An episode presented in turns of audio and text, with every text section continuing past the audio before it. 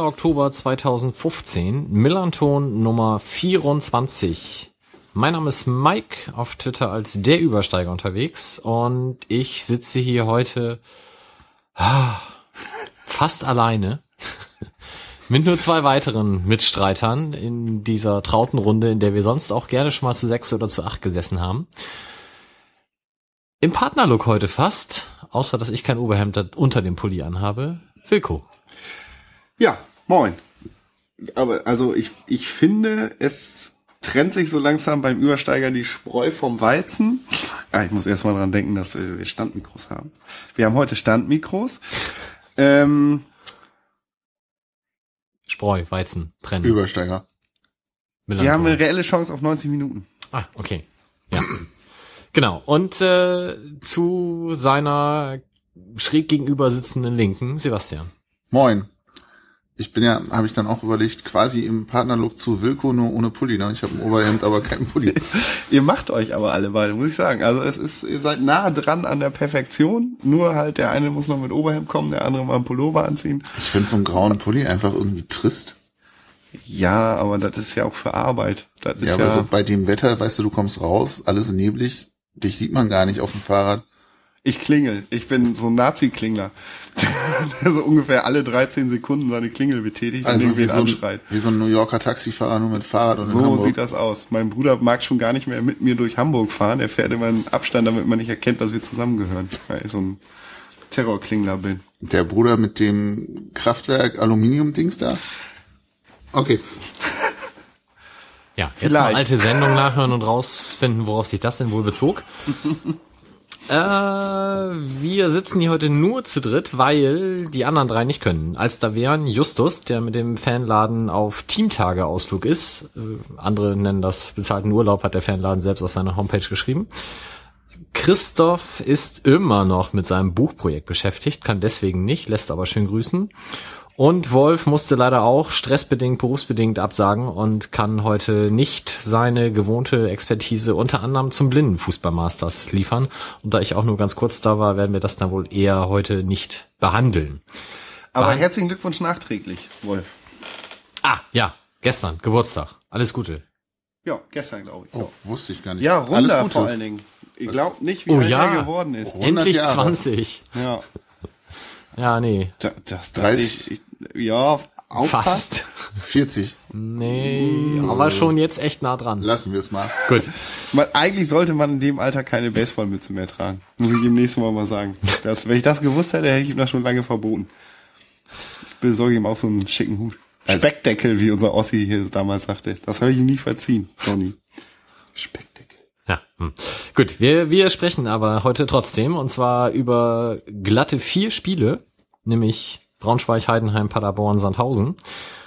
Und über alles, was uns noch so darüber hinaus einfällt, wobei die Themen momentan beim FC St. Pauli relativ übersichtlich sind. Die JV taucht am Horizont so ganz langsam auf, aber wirklich spektakuläres ist da auch nicht zu erwarten.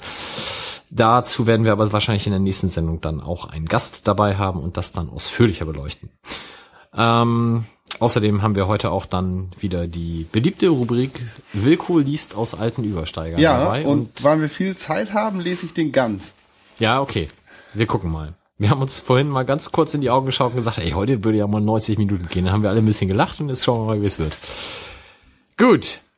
Letzte Sendung war mit Robin Hillmann, war, denke ich, wieder größtenteils sehr gut angenommen worden. Es gab aber auch nicht allzu viele inhaltliche Rückmeldungen, außer Sendungen mit Spielern sind toll und das sollten wir immer so machen. Wollen wir halt auch nicht verbrennen, den Markt, aber wir sind uns dessen bewusst, dass das durchaus aufheitert, wenn jemand hier außer uns Nasen noch sitzt. Insbesondere, wenn der dann auch mit Fußball sein Geld verdient. Ähm, ja, dann können wir eigentlich auch schon direkt loslegen und beginnen tun wir mit einem boah, gar nicht mal so spektakulären 0 zu 0 in Braunschweig. Ähm, da habe ich meine zweite Auswärtsfahrt mit meinem Sohn hingemacht. Wir sind schön mit dem ICE angereist, haben uns dann da draußen angeguckt, wie die Shuttlebusse fahren. wie die denn auch wegfahren, haben sie dann auch fahren lassen und sind selber schön anonym und in Zivil mit der Straßenbahn zum Stadion gerollt. Was ganz gut war, weil als wir dann im Stadion waren, traf ich die Cousine meiner Frau, die mich begrüßte mit äh, alle Scheiße, Shuttlebusse, so ein Mist, Scheibe entglast, Personalien festgestellt, alles doof. Und ich gesagt, ja gut, dass ich nicht mit Junior da an Bord war, das wäre dann mit sieben Jahren schon polizeilich erfasst wegen Fußballrandale, ist auch echt. Aber wäre das nicht auch ein naja, erstrebenswertes Ziel? Vielleicht nicht, aber so jüngster Teilnehmer in der Datei Gewalttäter Sport oder so? Ja, denke ich auch. Da kann man, das würde ich mir übers Bett hängen. Wegen groben Unfugs damals. Ich überlege gerade, was er über dem Bett hängen hat. Ich glaube, momentan hängt da tatsächlich ein Plakat vom Blindenfußball. Naja. Ähm, äh, aber ich habe gerade heute gelesen, wo wir schon bei Stadionverboten sind, Sepp Blatter soll Stadionverbot bekommen. Von der FIFA-Ethik-Kommission. Kam gerade heute Nachmittag, ganz exklusiv. Ich habe es bei Twitter gesehen, aber war das nicht Satire? Nee. Oh. Nee, nee, nee, nee. Das In ist ja aufgrund Stadion, im FIFA-Stadion. weltweit. Nicht, nicht nur deutschlandweit, nee. Also wegen dieser Platini-Zahlung. Also irgendeinen obskuren Grund braucht man ja und Und sie können ihn nicht feuern, deswegen kriegt er jetzt Stadion. doch, doch, sie feuern ihn und eine Nebenwirkung dessen ist das Ah, Stadionverbot. Ja, gut. Aber das Blatter äh, wird gefeuert? Äh, 90 Tage, ich weiß nicht, suspendiert oder freigestellt oder irgend sowas. Und aber da das von der Ethikkommission kommt, ist das dann wohl schon. Aber gut, da mag es äh, fundiertere Podcasts geben als unseren, um sich darüber auszuraten lassen. Ich kam jetzt nur drauf wegen Stadionverbot. Da wollte ich das kurz erwähnen. Ja, dann sind wir auf jeden Fall ins Stadion rein. Ich habe ein wunderschönes äh, Bild bei Twitter gepostet, äh, wie gut man aus der ersten Sitzplatzreihe im Braunschweiger Gästeblock Ja, auf das Feld das schauen hab kann Ich gesehen. Direkt mit so einem Pfeiler komplett davor. Ich muss dazu sagen, fairerweise auf unserer Karte stand äh, Sichtbehinderung oder, oder eingeschränkte Sicht. Aber dass das so eingeschränkt war, hatte ich mir dann auch nicht vorher träumen lassen.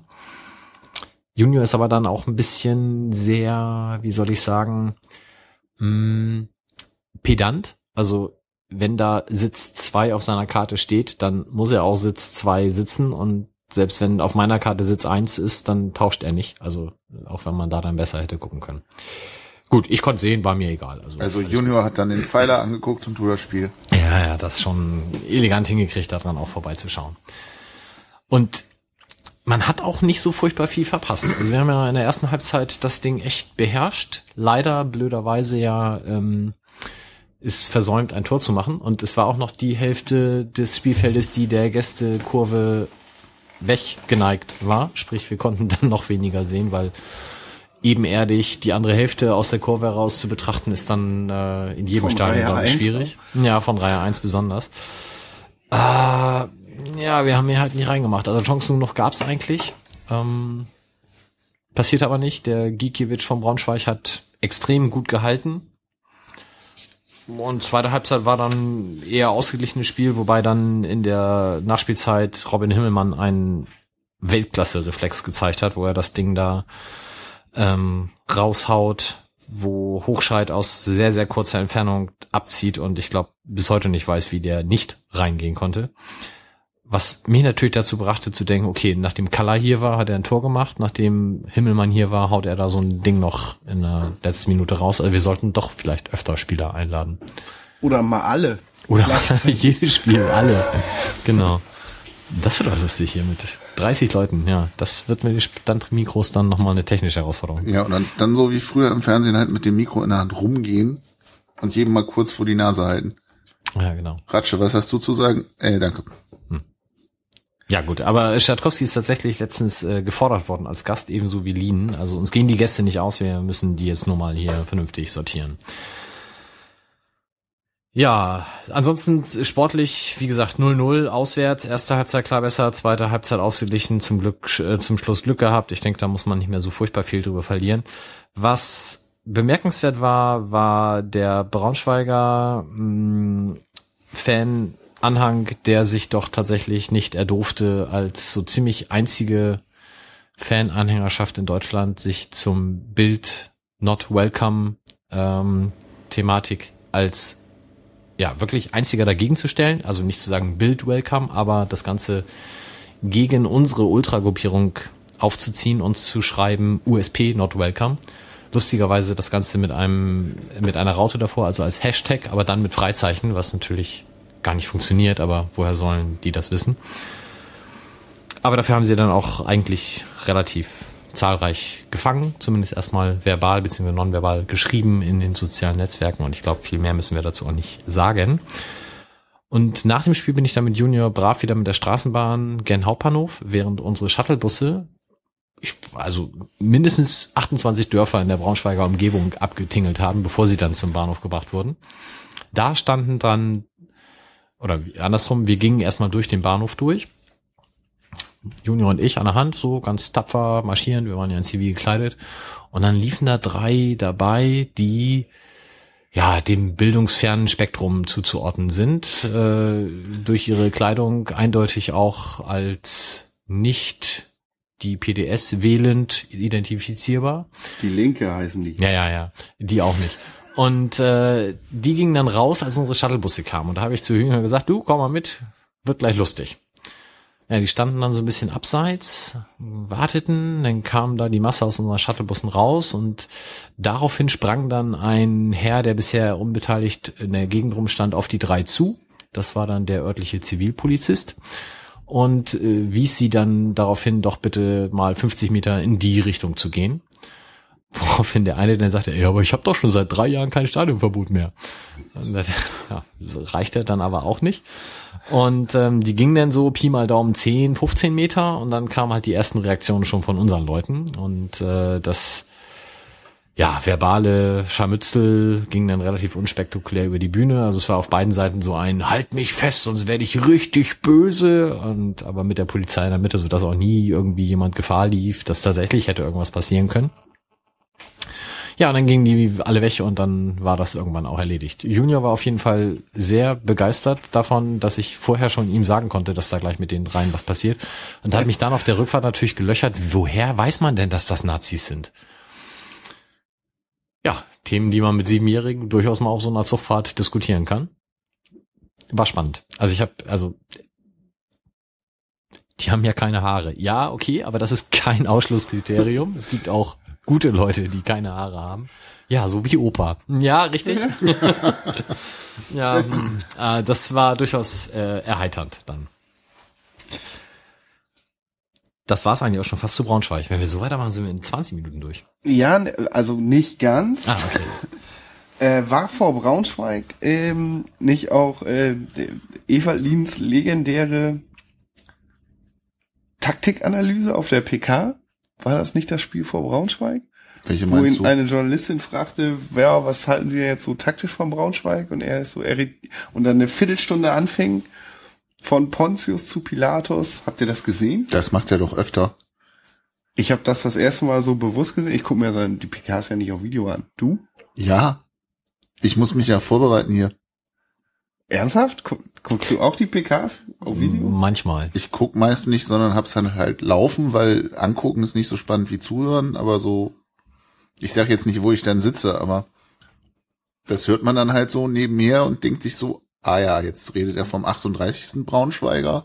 Ja, genau. Der ein Linksfuß ist aber mit rechts auch ganz geschickt Genau, und wenn man den dann von vorne anspielt, muss man was äh, irgendwo herkommt, da dann schon positiv aufgefallen ist, umgeschult wurde von irgendeinem, den man auch nicht kennt.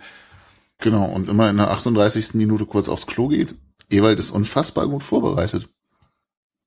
Und Ich, das fand ich gar nicht, also das finde ich gar nicht schlimm, dass unser Trainer gut vorbereitet ist. Nee, Was kann ich man schlimm schon mal fand, sein.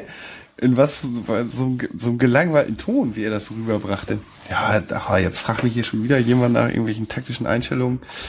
Ähm, und dann legt er einfach eine Viertelstunde los und erzählt was von Pontius und Pilatus. Das habe ich echt so das erste Mal. Das ist, ist Ja, mir das aufgefallen. Ewald hat ja schon 48 Stunden Videoanalyse hinter sich und das jetzt nochmal den dummen Journalisten da auseinanderpolen zu müssen, ist ja auch irgendwie blöd. Da kann man schon mal gelangweilt sein. Und ich kann das sehr gut nachvollziehen, weil wenn ich mir überlege, ich müsste in englischen Wochen dann zweimal die Woche irgendwie da sitzen, irgendwelche Leute, die zumindest aus meiner Perspektive dann null Plan von dem haben, was ich arbeite, fragen mich dumme Fragen und zwar immer dieselben. Ja, ich das würde auch halt irgendwann auch sagen, schlimm. oh, seid ihr wirklich so doof oder? Ich finde auch dieses tatsächlich, ja, nichts gegen Sportjournalisten, Aber Aber wenn die denn auch noch von der Bild sind. Wenn die von der Bild sind, dann muss man sich auch mal von einem, äh, wie heißt er noch, Verbeek anschreien, anpöbeln lassen. Großartig. Ähm, aber es ist ja wirklich nicht viel, was man so fragen kann. Ne? Ich hatte mal, als ich denn, äh, ich habe ja mal Islamwissenschaft studiert und mein Professor war Linguist, also Syrer, der äh, in Deutschland Germanistik studiert hatte Ling- und dann, der hat untersucht, dass als deutscher Politiker kommt man mit einem Wortschatz von 700 bis 1000 Worten so ganz gut durchs Leben. Also eine Politikerkarriere, du brauchst nicht mehr als 1000 Worte kennen. Und was ist so Referenz, was man sonst so als Wortschatz Ach hat? stimmt, das wäre mal, wenn uns ein Linguist zuhört, was man so kennt an Worten, weiß ich auch gar nicht so genau. Ich finde aber, also Das klingt wenig, aber ja, es klingt wenig, aber ich sag wahrscheinlich, wenn ich beruflich rede, auch nicht mehr unterschiedliche Worte, weil das ist ja nun mal beschränkt das Themenfeld. Aber Sportjournalisten sind da ja noch mal dabei benutzen, limitiert. aber die benutzen noch ganz viele Synonyme für immer dasselbe. Ja gut, aber als, Der Kultclub. Das meinte ich gar nicht, aber man stellt ja tatsächlich 800 Mal die gleiche Frage in seiner Sportjournalistenkarriere, oder? Wahrscheinlich sogar im Jahr. In 900 Interviews, ja. Ja. Vielleicht sollte Ewald einfach mal so eine Linkliste fertig machen, die er dann am Ende per Mail verschickt. Ja, kann er machen. Wo kamen wir her? Ach, Braunschweig. ja. Braunschweig. Wobei ich jetzt gerade gesehen habe, es gibt ähm, eine sogenannte Formtabelle. Da sind dann nur die letzten sechs Spiele berücksichtigt. Da ist Braunschweig aktuell Erster. Ja, man Das- muss auch einfach mal sagen, gegen Braunschweig 0-0 war in der Phase oder ist Ja. in der Phase respektabel. Die haben, glaube ich, drumherum in den drei Spielen sowas wie 14 Tore geschossen, nur gegen uns keins. Genau. Also, wir sind immer noch top of the league quasi. Es folgte ein Heimspiel gegen den ersten FC Heidenheim. Das bin ich. Wilko, schieß los. Ich habe jetzt hier den, ähm, also natürlich, ähm, soll ich von Mike ausrichten, Mittwoch halb sechs ist Kacke. ich persönlich finde das nur mäßig Kacke, aber das liegt daran, dass ich nur 30 Meter zum Stadion laufen muss von der Arbeit aus. Ähm, Ich laufe nur 200, ich finde das trotzdem doof.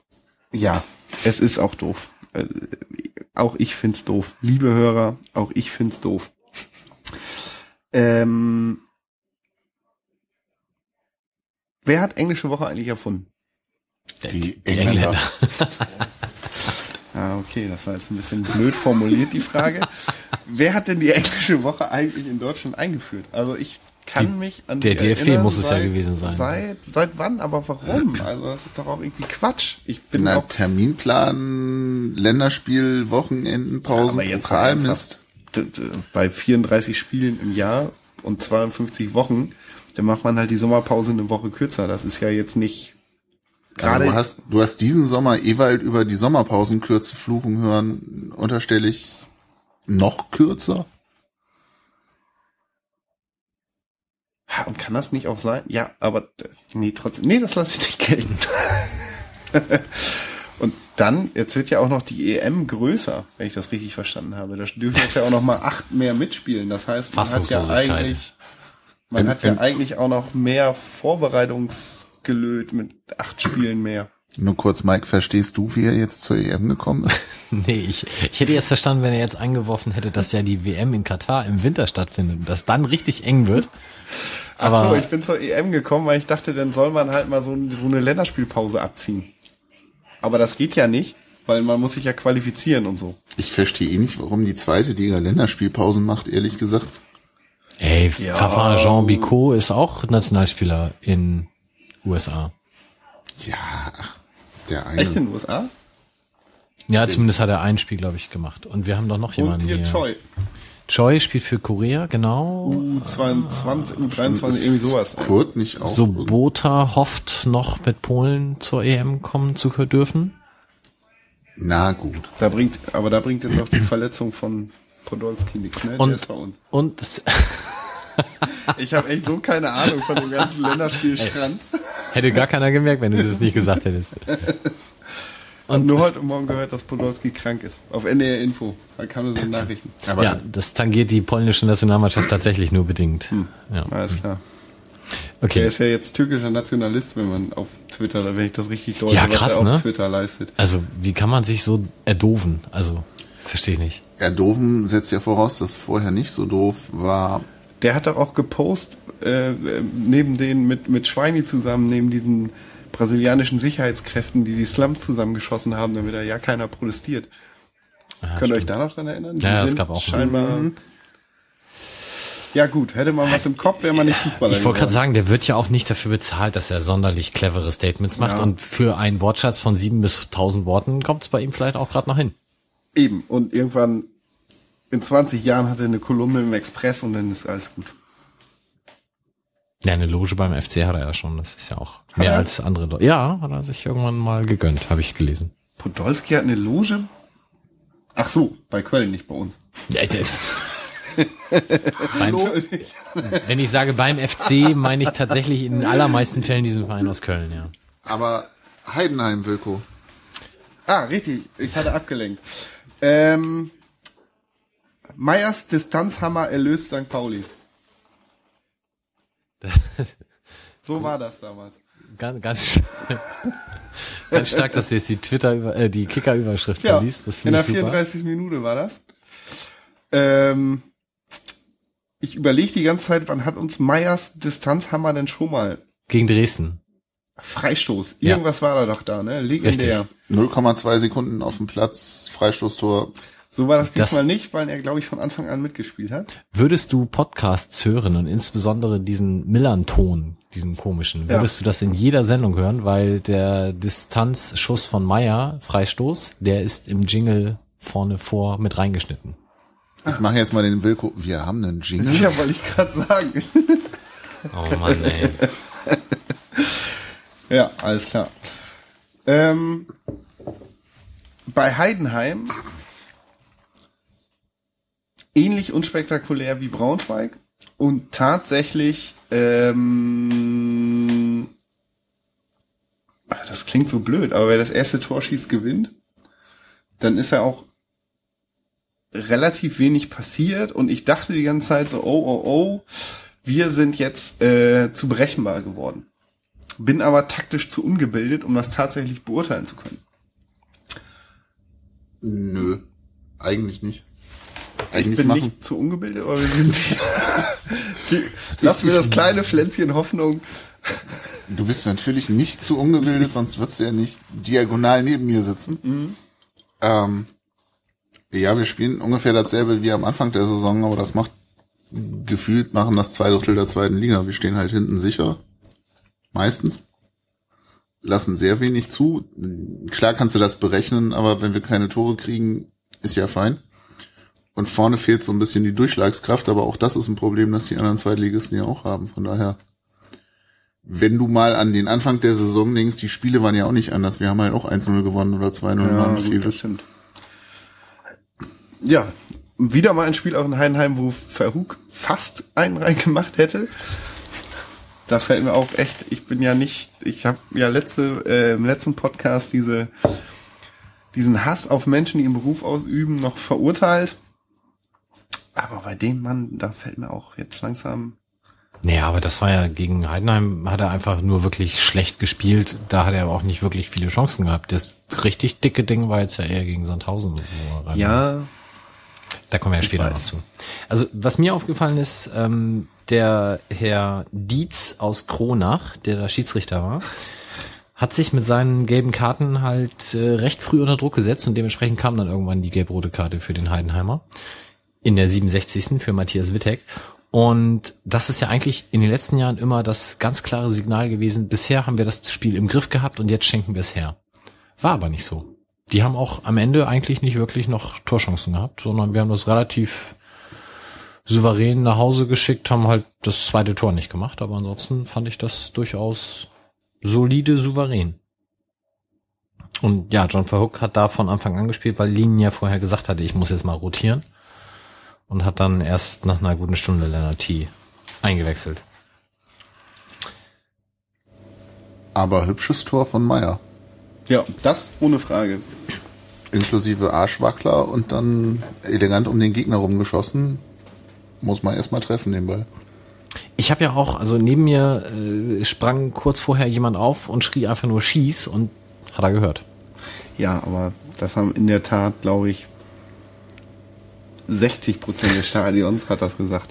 Nee, die haben das alle nur gedacht, aber geschrien, naja, ich weiß nicht. Wobei jetzt so meine Stadionerfahrung der letzten zehn Jahre sagt mir, bloß nicht auf die Zuschauer hören. Also wenn ich so höre, was da um mich rumgebrüllt wird, möchte ich der Hälfte einfach nur einen Knebel reinstecken, damit ich meine Ruhe habe. Das hatte ich jetzt gegen Sandhausen. Da habe ich das erste Mal wirklich ernsthaft dabei ertappt zu denken, wie das jetzt wäre, wenn man sich umdreht und einfach jemandem ins Maul haut. Für einen ganz langen Geduldsfaden habe ich, weil mir auch ziemlich viel egal ist. Aber das ging gar nicht. Jetzt verrat nicht alles, dann tausend machen wir gleich Ja. erst. Ja, gut, ansonsten, ähm, ich fand's beachtlich, dass dann doch so viele Heidenheimer um die Uhrzeit dann auch da waren. Wobei ich mich da natürlich gefragt habe, ist es aus Sicht eines weitgereisten Auswärtsfans eigentlich nicht viel cooler, um 17.30 Uhr in Hamburg zu spielen, weil du kommst im Zweifel sogar noch irgendwie nach Hause und sei es halt mit 200 Sachen über die Autobahn und bist dann um kurz nach Mitternacht da, weil wenn das Spiel dann um 8 wäre am Mittwoch, ist es als Auswärtsfan noch beschissener. Du musst den Tag so oder so frei haben, ob nun 17.30 oder 20 Uhr. Du hast aber zumindest, wenn es jetzt nicht wie in dem Fall halt wirklich Süddeutschland, Norddeutschland sehr, sehr weite Strecke ist, äh, sogar noch eine theoretische Chance, auch wieder nach Hause zu kommen. Aber wahrscheinlich wäre eine englische Woche einfach, wie Wilko schon sagt, generell besser ganz rauszulassen aus dem Bundesligaspielplan. Wobei ich persönlich ja sage, ich stehe auf Abendspiele. Ne? Also so 20 Uhr ist eine super Zeit für Fußball. Ich würde auch sonntags oder Samstag um 20 Uhr ins Stadion rennen wollen. Ja, aber nicht in der Woche. In der Woche ist immer doof. Und, und, und in der Woche halt zu Hause ist halt auch nochmal okay, weil man das irgendwie noch unterkriegt. Aber auswärts in Nee. der Woche ist Mist. Also und da nicht alle 18 Vereine zu Hause spielen können, rein mathematisch, ne? Ja, Ist das schwer? ungef- Nur drei Viertel oder so, ne? Ungefähr. Viertel? Pi mal. Ja. Bin nicht so gut in Mathe. Aber Naja, man müsste halt zwei äh, englische Wochen ansetzen, direkt aufeinander folgend, aber dann hätten halt alle 18 ja immer noch auch ein Auswärtsspiel. ja, Mike, du hast, ich, ja, Da habe ich den Gag nicht kapiert. nee. Ah. Egal. Ach so, ah, nur drei Filme. Ja. Okay, gut, äh, dann äh, haken wir das Ding ab. Vielleicht noch mal ganz kurz, ich habe mich natürlich sehr gefreut, dass äh, am Spieltag selber dann irgendjemand auch schrieb, ach wat, die spielen schon um 17.30 wo ich eigentlich jedes Jahr drauf warte, eigentlich, wenn die Spielpläne rauskommen, dass sich jemand echauffiert und dann auch immer die Uhr danach stelle, dass dann garantiert ist, noch jemand am Spieltag wieder merkt. Und da vielleicht noch mal ganz kurz, es ist tatsächlich so, dass diese unfassbare schlechte Uhrzeit schon seit 2004 existiert für Wochenspieltage. Macht's aber auch nicht besser mit der Zeit. 2004 waren wir halt von dem Thema nicht betroffen. Äh, ja, das stimmt. Gut, dann kam das Auswärtsspiel beim SC Paderborn. Und ich glaube, es ist tatsächlich, ich, wir hatten das irgendwann in einer der vorherigen 23 Sendungen schon mal, dass einer, dass, dass keiner von uns beim Spiel war. Also auch bei den, bei Heimspielen haben wir das ja nie, aber bei, das bei Auswärtsspielen, irgendeiner ist immer da und sei es halt Justus oder Wolf. Ähm, die sind nun beide heute auch nicht da. Ich konnte nicht. Dementsprechend, ihr beide seid auch nicht da gewesen. Also es war keiner von uns dreien in Paderborn. Wir reden jetzt also total als Blinde über Farben. Aber wir haben nichts verpasst. Es endete 0 zu 0. Äh, ähnlicher Spielverlauf wie in Braunschweig, nämlich erste Halbzeit unfassbar überlegen mit einem Chancenplus ohne Ende. Da hätte Lennart T. gerne mal was machen können. Zweite Halbzeit wird dann irgendwann mal hier Salik eingewechselt und da steigt bei mir immer so ein bisschen der Angstschweiß. Also das äh, führt ja eigentlich immer zu Gegentoren. Hier hatte er auch wieder eine riesige Chance, wo er das Ding ganz knapp am Pfosten vorbeisetzt, aber geht halt vorbei. Und 90. Minute, rote Karte für Sritstan Lakic. Habt ihr das gesehen? Nee. Wilko. Ich überlege gerade. Du meinst gesehen im Sinne von im Fernseher gesehen, oder was? Also erstmal hast du das Spiel gesehen. Ja, natürlich. Also Hast das du denn- sehe ich immer. Ähm, hast du denn dann auch realisiert, relativ, also schneller als der Sky Reporter, dass es eine rote Karte gab? Was grundsätzlich nicht schwer war, weil der hat es, glaube ich, wirklich erst kapiert, als Lakic runter war. Äh, ja, das habe ich, äh, ja. Ja, er hat das nämlich nicht ge geblickt. Ich glaube, die Sky Reporter bei den Konferenzschall, bei den, bei den Einzelspielen sitzen eigentlich im Stadion, dachte ich. Und nur die Konferenzreporter sitzen in München oder so. Der hat das aber nicht geblickt. Dann hat er erst gedacht, dass Salik eine rote Karte gekriegt hat, wo ich gesagt habe, niemals würde der Ma hier was gegen uns machen mit Tätigkeit und so. Und dann kam irgendwann aber, ach so, nee, der Lakic hat eine rote Karte. Und dann haben sie irgendwann auch eine Zeitlupe rausgebracht, die das dann zeigte, wo er dann zunächst felsenfest behauptete, das wäre ja gegen Sobich gewesen und irgendwie bei der dritten Zeitlupe dann erst merkte, dass der Ellbogen Ich- nicht Sobich, sondern Ziereis getroffen hat. Äh, Mach das nie mit Kommentar. Ich bin da nicht ganz, ich habe da keine, da habe ich, ich habe keine Zeit für Sky-Kommentatoren. Dafür ist mein Leben zu schön. Ja, es, ähm, ich, ich, ich, situativ, so. Aber da, da hatte, hatte ich den mal an und, ähm, ja, Man muss mal ein Spiel von St. Pauli mit, mit türkischem Kommentator hören. Das ist sehr lustig. Ich habe auch schon chinesische Kommentatoren gehört, aber hm, Doch, den türkischen fand ich ganz lustig. Ja, also zu Lakic ist zu sagen, der hatte sich ja vorher schon mit, mit Sobich gestresst und äh, war da wild am Diskutieren. Sobich hat ihn so ein bisschen ausgelacht. Und ähm, dann kam diese Szene, wo er halt irgendwie an Ziereis vorbeiläuft und ihm halt das, den, den Ellbogen ins Gesicht bringt. War jetzt nicht eine unfassbare Tätlichkeit sonderlicher brutaler Art, aber er berührt ihn da halt mit dem Ellbogen und War das hat ihm kein, kein klassischer Sidan. war, war kein Stun. Und der Ellbogen hat dann nichts zu suchen. Es war auch genug Platz. Der musste sich nicht irgendwie durchdrängeln. Und was man ja auch sagen muss, Ziereis ist ja nicht irgendwie theatralisch hingefallen, sondern ist ja stehen geblieben und hat sich mehr gewundert, warum er da jetzt auf einmal so einen Ellbogen im Gesicht hat. Wo, woher kommt das Licht auf einmal? Und hat Ja. Lakic nicht hinterher irgendwie, nachdem dann das Strafmaß feststand? genau, das habe ich mir ausgedruckt. Ah, dann lies mal vor, du kannst das Also ich habe den, den Facebook-Post von Lakic mir ausgedruckt. Wir könnten jetzt schnell mal eben mitzählen, auf wie viele Worte der kommt. Ich glaube, viel mehr Worte als hier wird er wahrscheinlich auch sonst nicht. Naja, egal. Ähm, also, Zitat, Facebook, Sritstan Lakic Seite. Ich habe für die rote Karte eine Sperre für drei Spiele bekommen. Das ist ein Witz. Es war garantiert keine Tätlichkeit. Ich wollte an dem Spieler vorbeikommen, um mir eine bessere Ausgangsposition für die nächste Spielsituation zu verschaffen. Weil wir eng aneinander standen, habe ich meinen Arm an ihm vorbeigedrückt. Dabei habe ich sein Haar leicht berührt. Er hat sich direkt die Hand vor sein Gesicht gehalten und Theater gespielt. Der Schiri hat die Szene nicht gesehen und trotzdem gepfiffen. Das ist echt unglücklich für mich und sicher auch beschämend für den Spieler von Pauli. Bin nach meiner Verletzung auf einem guten Weg. Die drei Spiele, die ich pausieren muss, werde ich gut nutzen und in Bestform zurückkommen. Das verspreche ich euch. Danke für eure Unterstützung. SL9. ist schon eine coole Sau, ne? Ja. Also ihr könntet definitiv bei der Bild anfangen. Das vergessene Pauli zeugt von Qualität. Ähm, ansonsten, Könnte der auch bei Barcelona anfangen, weil den Namen hat er schon. ja, also wa- was, was ich halt unfassbar finde, ist dieses, äh, dass es eine Schande ist für den Spieler von, von Pauli und dass der Theater gespielt haben soll. Ich meine, der berührt ihm mit dem Ellbogen ins, im Gesicht und Ziereis nimmt halt die Hand hoch und ist ein bisschen irritiert, macht aber eben kein Theater. Ja, zumal eben so die Range von möglichem Theaterspiel beim Fußball ist ja dann doch noch lange nicht ausgeschöpft, wenn er noch steht vor allem. So, man könnte sie jetzt hinschmeißen und ein bisschen hin und her wälzen und Vielleicht hat der gesagt, Chiri, ist das das Finale? Ich muss das jetzt wissen. Und dann hat er erst die rote gezogen. das ist die Top-Überleitung zu Sandhausen, ne? weil das haben sie Sobich dann ja auch gefragt. Haben Sie? Weiß ich nicht, aber er lag da doch dann irgendwann und hatte einen Eisbeutel am Kopf. Ach ja, richtig. Und hat auch gefragt, Chiri, Naja, auf jeden Fall kann man zu Paderborn noch sagen, dass der Trainer Markus Gellhaus ja gestern auch dann entlassen wurde, nachdem sie nun am Montagabend noch in Duisburg verloren haben. Ähm, die Sache mit dem Sonderzug, das habe ich nur so am Rande verfolgt. Das muss schlimm gewesen sein. So Au- Ausfälle von Leuten und so.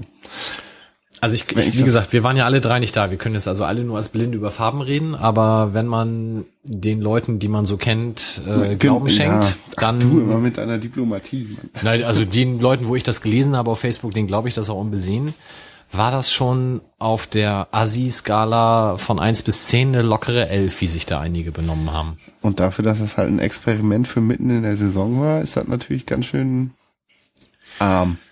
Ja, also mit in die Gänge pissen, Alkohol hinpacken, wo, wo er nicht hingehört, zu viel Alkohol trinken, sämtliche Ausfälle inklusive Antatschen und so weiter. Also alles das, wo man denkt, äh, da gibt's andere Vereine für. Aber das ist Schlimm. auf äh, Auswärtsfahrten auch, also ist halt auch nicht heile Welt bei uns, muss man ehrlich sagen. Es haben sich halt viele Leute deswegen auch in den letzten Jahren von den Fahrten abgewandt und fahren halt jetzt selbst, weil dieses ja, Akkord trinken halt nichts Schönes ist. Und man kann über unsere Fanszene viele Positives sagen, aber dass wir ein Alkoholproblem haben, würde ich jedes Zeit, jederzeit wieder unterschreiben. Und das äußert sich dann leider bei solchen Sachen eben auch in der Form, dass sich Leute benehmen wie Arsch. Ja. Hat mich ein bisschen überrascht. Vor allen Dingen, weil extra ein Aufkleber für den Zug produziert worden ist. Auf der Lok, auf der Metronom-Lok war vorhin das Fanladen-Symbol. Ja, stimmt. Habe ich auch gesehen. Ja. Das sah tatsächlich sehr schick aus. Aber Witz, ja, echt. Das war schon als Fanladen, denn jetzt, wo sie nicht da sind, können wir ja mal offen hinter ihrem Rücken über sie reden. Das ist echt anstrengend, oder nicht? Also das schockt doch nicht, ey. Da reißt du dir dann den Arsch auf da, damit das immer alles lustig und bunt wird und dann respektieren Leute deine Arbeit mal so überhaupt nicht, sondern nehmen das als gottgegebene Dienstleistung hin. Na, Sehr gut. Unabhängig davon, Assi, ne? Also es wäre ja auch nicht besser, wenn die auf einer normalen Wochenendticket-Tour sich so benehmen würden. Aber auf so einer Sonderzugfahrt, die von einem Fanprojekt organisiert wird, sollte man eigentlich noch ein bisschen mehr an sowas wie. Zusammenhalt und äh, falsches Wort, aber Chorgeist, äh, irgendwie sowas im Sinne von, ich möchte auch meinen Leuten da was Gutes tun, ähm, ja, genau. zeigen und das passiert da leider nicht. Und dann kann man das in so einem Sonderzug nicht mal auf die Auswärtigen schieben. Also die, die sonst nie da sind. Die, die Das wird ja aus, auswärts öfter gemacht. Also Im Blog passiert das häufig, ja. genau. Und da wird dann gesagt, ja, das sind irgendwelche äh, so Party, Pauli, Spaßpunker und Die so. Südzecken. Die kommen dann halt nur, wenn man äh, in deren Region spielt, was ja auch vollkommen legitim ist und die dann auch vielleicht auch nicht so. Aber in einem Sonderzug, der in Aldona startet, ja, da gibt's dann halt nicht, da kann man sich auf dieses Argument zumindest nicht zurückziehen. Nee. sagen. war ja als, wie du schon sagst, Pilot oder Projekt oder Versuchsballon des Fanladen angekündigt worden und äh, ja, Justus ist nicht da, wird aber sicherlich dann beim nächsten Mal noch was zu sagen können, aber wahrscheinlich, wenn man das so gelesen hat, wird es da nicht allzu viele weitere Versuche geben. Sehr schade.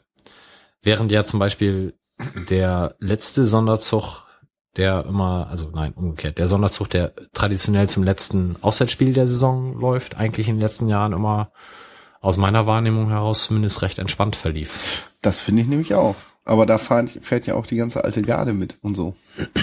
Ja. Ja, das kam ja an, an einigen Statements jetzt auch, dass viele gesagt haben, nö, bei mir war alles in Ordnung. Also wahrscheinlich, wenn man da so seine Leute um sich rum hat, denen man vertraut, mit denen man seit Jahren auswärts fährt, dann mag das in dieser Filterblase dann auch wunderbar funktionieren und in anderen Wagen herrscht halt das Chaos.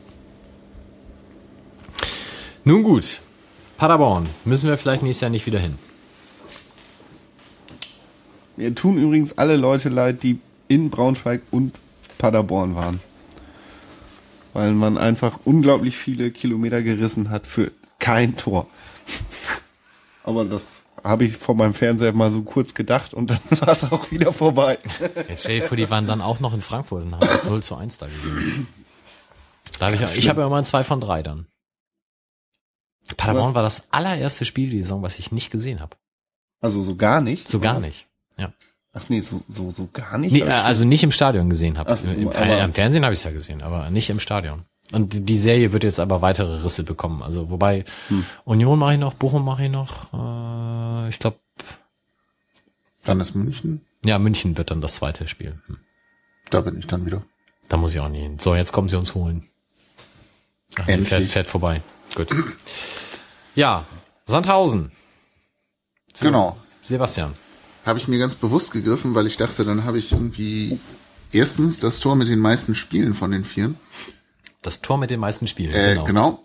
Umgekehrt das Spiel mit den meisten Toren von den Vieren, die wir hier heute besprechen wollten. Und immerhin das Spiel mit den zweitmeisten Toren in dieser Saison, wo St. Pauli mitgespielt hat. Super Sache. Äh, ansonsten irgendwie ein bisschen kacke gelaufen, würde ich sagen. Wie äh, 3 zu 1 am Ende, wissen wahrscheinlich alle. Nach, Moment, ich gucke jetzt nochmal die exakte Minute nach. Ja, sieben Minuten stand es 2-0 für Sandhausen. Zu dem Zeitpunkt auch völlig leistungsgerecht, weil es gab zwei Szenen, das waren die beiden Tore. Ähm, und dann läufst du halt gegen eine sehr gut sortierte Abwehr von Sandhausen da fröhlich dem Das fand ich auch. Die waren, Anschluss hinterher. erzähl das mal zu Ende, ich wollte nicht reingrätschen. Ähm, ich habe mir halt mehrere Fragen gestellt während dem Spiel und die eine war so ein bisschen, sind wir sehr verwöhnt, wenn man da steht und denkt, Kopfballgegentor darf nicht passieren? Weil das ging mir bei dem zweiten Tor so. Das erste Tor ist irgendwie dumm gelaufen, Fehlpass vom, von der Strafraumkante, dann hat der Gegner den Ball mit zwei schnellen Spielzügen, sind die vorm Tor, dann hat er auch noch so ein bisschen das Glück oder macht es sehr präzise und der Ball ist War nicht nur dumm gelaufen, war leider auch geil gemacht. an der Stelle dann auch gut gespielt. Es war völlig okay, dass der reinging. Aber bei dem zweiten Tor habe ich mich irgendwie gefragt, wo ist denn unsere Innenverteidigung? Und dann habe ich überlegt, vielleicht sind wir auch einfach scheiße verwöhnt, weil wir einfach nicht mehr wissen, dass wir auch Kopfballgegentore kriegen.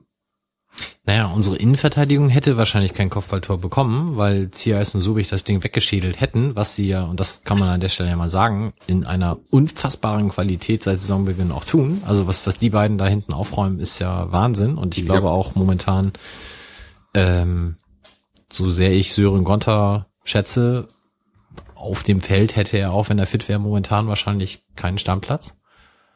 Ähm, aber bei der Situation waren sie halt nicht bei dem Spieler, wo der Ball ankommt. Und viel schlimmer ist ja, dass, also sie waren bei einem anderen Gegenspieler, standen jetzt auch nicht völlig lustlos woanders rum. Viel schlimmer ist ja, dass der da draußen die Flanke reinbringt gegen drei Leute, die das nicht verhindern können. Und das war ja eher das Problem daran, als dann der Ball, der dann zufällig auch noch genau gegen den Innenpfosten tröpfelt und damit zum zweiten Mal, ja, ein Scheißgegentor ist. Hast halt so Tage. ähm, Vorarbeit für beide Tore bei Sandhausen war von Woten. Noch nie gehört, den guten Mann. Andrew Wooten. Oder Wuten. Trotzdem noch nie gehört. Deutsch-Amerikaner oder sowas. Ich bin in der zweiten Liga nicht so drin, was andere Teams angeht.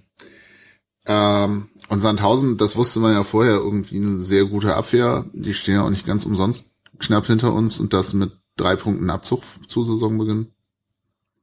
Äh, ja, und dann spielst du halt gegen eine sehr gut sortierte Mannschaft, das zwei Tore Rückstand und bist vielleicht auch nicht das Kreativkapital der Liga und dann sieht das irgendwie ganz gefällig aus bis zur Strafraumgrenze, viel Ballbesitz. Klar, warum sollen die sich den Ball schnappen?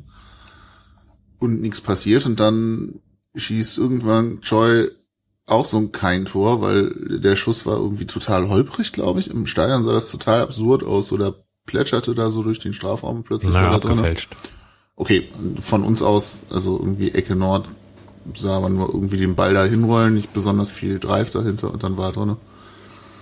Und dann dieser hübsche Elber, der ja dann zu wilden Diskussionen Anlass gab, wobei ich den aus meiner Perspektive vergleichsweise gerechtfertigt fand, weil Bubala einfach hinter dem Gegner herläuft und dann irgendwie so sich abstützt, ihn wegdrückt, keine Ahnung was. Ähm, und der fällt da, darfst du halt nicht machen. Muss man vielleicht nicht geben, aber kann man sich jetzt auch nicht beklagen, wenn man sich unsere Elber gegen Duisburg, glaube ich, anguckt. Ähm, Ja, also ist okay und dann hast du halt ein bisschen Dummheit am Anfang und ein bisschen Dummheit kurz nach dem eigenen Tor und dann hast du 3-1 verloren und ja, nu. Ja, also bei dem Elfmeter habe ich im Stadion schon gesagt, den muss er fast geben und äh, am Fernsehbild danach war es auch definitiv so. Also natürlich macht der Buadus das relativ clever, lässt sich halt dann auch von Bubala da in die Beine laufen, aber das ist halt einfach, äh, für Dummheit muss er den schon geben und da gibt's dann auch wenig zu diskutieren. Ich fand es ein bisschen schade, fast äh, oder hätte es schön gefunden natürlich, wenn Himmelmann den gehalten hätte, weil Er war ja dran. er war ja dran und dann hätte John Verhoek vielleicht auch seine Chance genutzt, wenn es noch 1 zu 2 gestanden hätte und so hat er wahrscheinlich gedacht, nee, wenn ich das 2 zu 3 mache, dann wird das hier wieder so aufregend und das ertrage ich alles nicht mehr und dann Kann mache er ich als den lieber Niederländer vorbei. gar nicht ab. Genau, das ja. so. Ja, und dann hast du das Ding da 3-1 verloren. Äh, schöne Grüße an den Schiedsrichter Benjamin Cortus aus der wunderschönen Stadt Rothenbach an der Pegnitz. Ähm, der war vielleicht nicht unbedingt bester Mann auf dem Platz, aber definitiv lag es auch nicht an ihm, dass Nee. wir das Ding verloren haben. Das, nee, das stimmt. Was ich mich ja gerade gefragt habe, warum weißt du, aus welcher Stadt der kommt? Steht hier auf der äh, fußballdaten.de Seite, die ich mir immer ausdrucke zu den Nee, da einzelnen ist er, glaube ich, Vereinsmitglied. Das heißt ja nicht, dass er da wohnt, oder? Genau, hast du die aktuelle Hörst- Folge hörst du Colinas Colinas Erben Erben? schon gehört? Hm, nö, ich höre nicht. Weil das da gerade Thema war, deswegen kam ich nur drauf. Ja, nee, also wir müssen jetzt alle gucken, aus welcher Stadt Ron Atkinson kommt, habe ich mir gehört. Nee, nee, wie, wie hieß der? Der, Tra- der, der, egal. Äh, äh, nee, das ist doch eigentlich die Stadt, wo der geboren ist. Sonst würde da ja der SV Röthenbach an der Pegnitz stehen. Stimmt. Oder bei dem Schiedsrichter Harm Osmas, der uns in Paderborn gepfiffen hat, würde ja nicht Hannover stehen, sondern Arminia Hannover oder Hannover 96. Also das dürfte, denke ich, schon seine Geburtsstadt sein. Gehe ich jetzt einfach mal von aus. Ich dachte immer, dass äh, bei den Schiedsrichtern der Verein, in dem sie Mitglied sind und wenn meiner Meinung nach, sie müssen ja irgendwo Mitglied sein, ne? Man kann ja nicht Das ist richtig. Schiedsrichter sein, wenn man nicht innerhalb des DFB organisiert ist, was ja eine Mitgliedschaft voraussetzt. Genau. Wo ich mich immer, bin ich jetzt auch eigentlich DFB-Mitglied durch meine Mitgliedschaft in der AFM? Ich Ja. Du bist Mitglied bei einem Verein, äh, bei einem Fußballverein. Ich weiß nicht, ob du auch Mitglied beim DFB wärst, wenn du in der Handballabteilung wärst. Aber als Aber bei AFM, AFM bist du ja auch, wenn du passiv quasi und dann noch nicht mal in einer sporttreibenden Abteilung. Stimmt, das Mit der Argumentation könntest weiß- du ja auch Handball, was wie auch immer der deutsche Handballverband heißt, DHV, äh, wärst du dann ja im Prinzip auch. DHB, Deutscher Handballbund heißt er. Ja, okay. Also gute Frage an unsere Hörer. Ne? Findet das doch mal bitte raus. Ist man Ja. als AFM-Mitglied automatisch auch Mitglied beim DFB? Genau. Weil der DFB hat nämlich sieben Millionen Mitglieder, was eigentlich nix ist. ADC hat 17 Millionen zum Beispiel. Die spielen alle aber die hässlichen Ja, Vereinsfarben. aber sieben Millionen von den ARC-Mitgliedern spielen bestimmt Fußball. Äh, nee, aber gemessen so an der Popularität, die Fußball hat, es gibt ja mehr Fußballspieler als Autofahrer, wollte ich damit sagen. Du hast noch nie im Stau gestanden, oder? Doch, immer ganz vorne. oh, Karlauer zu. Ich habe nie vor mir Stau, ich habe den immer nur hinter mir. Jetzt überleg dir mal, du fährst einen Diesel von VW, bist ADAC-Mitglied. Die bescheißen dich ja ständig nur noch. Da wär's vielleicht besser, du wirst Mitglied bei der AFM. Gut, okay. Ähm, Ist auch billiger. Ist auch ja, genau. Ja. Sonst noch Ähm. was zu dem Spiel? Ich weiß nicht. Du äh, erzähl doch mal, was dich hat zu fast zum Gewalttäter werden lassen auf der Gegengrade, Wilko. Hat dumme Laberei hinter mir. Und zwar konkret Oh, so, Leute, die du kennst. nee, Leute, die dich kennen. Ähm, war zu spät dran, konnte deswegen meine Bezugsgruppe nicht wiederfinden und stand deswegen mehr oder weniger schutzlos äh, drei, vier Reihen höher als sonst. Du stehst immer Support-Block, also Mitte Gegengrade. Kurz davor. Also vom Mundlochblock D links rum elf Stufen hoch. Das ist mein Stammplatz. Und jetzt muss ich halt 15 gehen. Ähm, boah, das sind halt so Leute, die dann fordern, hau ihn um, hau ihn um und dann den Schiri beschimpfen, wenn er tatsächlich umgehauen wird. Anstatt zu sagen, ja, okay, alles richtig gemacht. Oder so, also die auch einfach Witze machen, die nicht lustig sind, die auch nicht verstehen, wenn man wirklich Fußball gucken will und sich mit seinem Nebenmann, mit seiner Nebenfrau zum Beispiel über die Abwehrorganisation des Gegners unterhält oder so. Sowas tust du? Ja. Krass. Also ich schon, seitdem ich, seitdem Wolf hier so ein paar Dinger rausgehauen hat, versuche ich auch schon, äh, ein Spiel ein bisschen mehr zu lesen als früher. Das ist in der Tat so, dass ich dann auch gucke, äh, wer tauscht Positionen und warum und äh, ja. Aber in dem Kontext, ich liebe es ja auch, wenn man um sich so in den 80ern geprägte Leute hat, die gefühlt dieses Fußballbild immer noch in sich tragen. Also so, keine Ahnung, ein Stürmer vom Gegner läuft auf unsere Abwehr zu und alles, was denen einfällt, ist rauf, rauf. Und man denkt dann so, ja, wenn die jetzt alle nach vorne laufen, ist dahinter auch keiner mehr. Das hat Gründe, warum sie es nicht tun. Und dann wird beschimpft. Egal was passiert ist. Und ich denke immer Ja, so, genau so- versteht doch genau erstmal so das Person Spiel, das. bevor ihr anfangt, da irgendwie wild rumzuschreien. Und dann ähm, der Lebenspartner, die Lebenspartnerin von dem derjenigen, die mir so auf den Sack gegangen ist. Ich versuche zu vermeiden, dass sie sich wiedererkennt, falls sie den Podcast doch hört.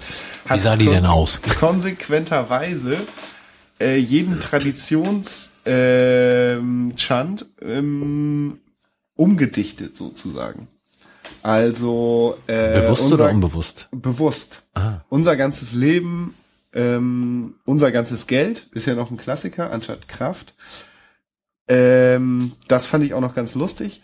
Aber dann bei, bei den meisten fällt es mir auch gar nicht mehr ein. Aber der hatte immer seine Umdichtung, die er dann ganz alleine gesungen hat. Da war ich irgendwann so auf Zinne, dass ich dachte, Mann, ey, ich weiß, ihr kommt seit 1961 hierher und man hat euch eure Gegend gerade weggenommen und auch ihr müsst jedes Mal mit anderen Leuten zusammen im Block stehen, nicht mehr so wie früher und so, aber ihr seid einfach nicht lustig und kacke.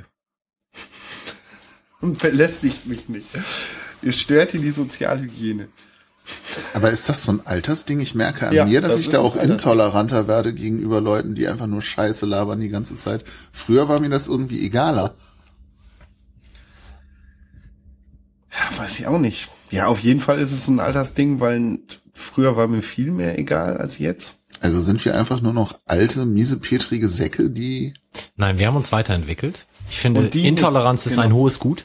Okay. Und wir verstehen Fußball. Ja, genau. Und man muss Scheiße nicht akzeptieren. Das ist auch in der Politik genau das Gleiche. Man muss gegenüber Arschlöchern und Nazis nicht tolerant sein und auch gegen Leuten, die einfach Scheiße labern, muss man nicht tolerant sein. Den muss man einfach mal sagen, dass sie Scheiße labern. Ich weiß nicht, ob man den direkt ansatzlos auf die Fresse hauen darf. Das könnte dann zu Stress führen. Nee, da bin ich ja auch nicht dafür. Siehste. Da Aber wird man ja auch zu schnell erwischt. Ich bin ja auch tendenziell eher Pazifist mit großer Klappe. Das finde ich schöner. Also einfach, du laberst gerade Scheiße und der muss dann damit leben, dass er erkannt wurde, entlarvt. ja, aber dann, wenn der, wenn das auch so ein Mensch ist mit Politikerwortschatz, dann haut er vielleicht zurück. So bildungsferne Ich Schichten und so. Ja, das Nee. ist dann das Kernproblem, ja. Ich hätte auch was gesagt.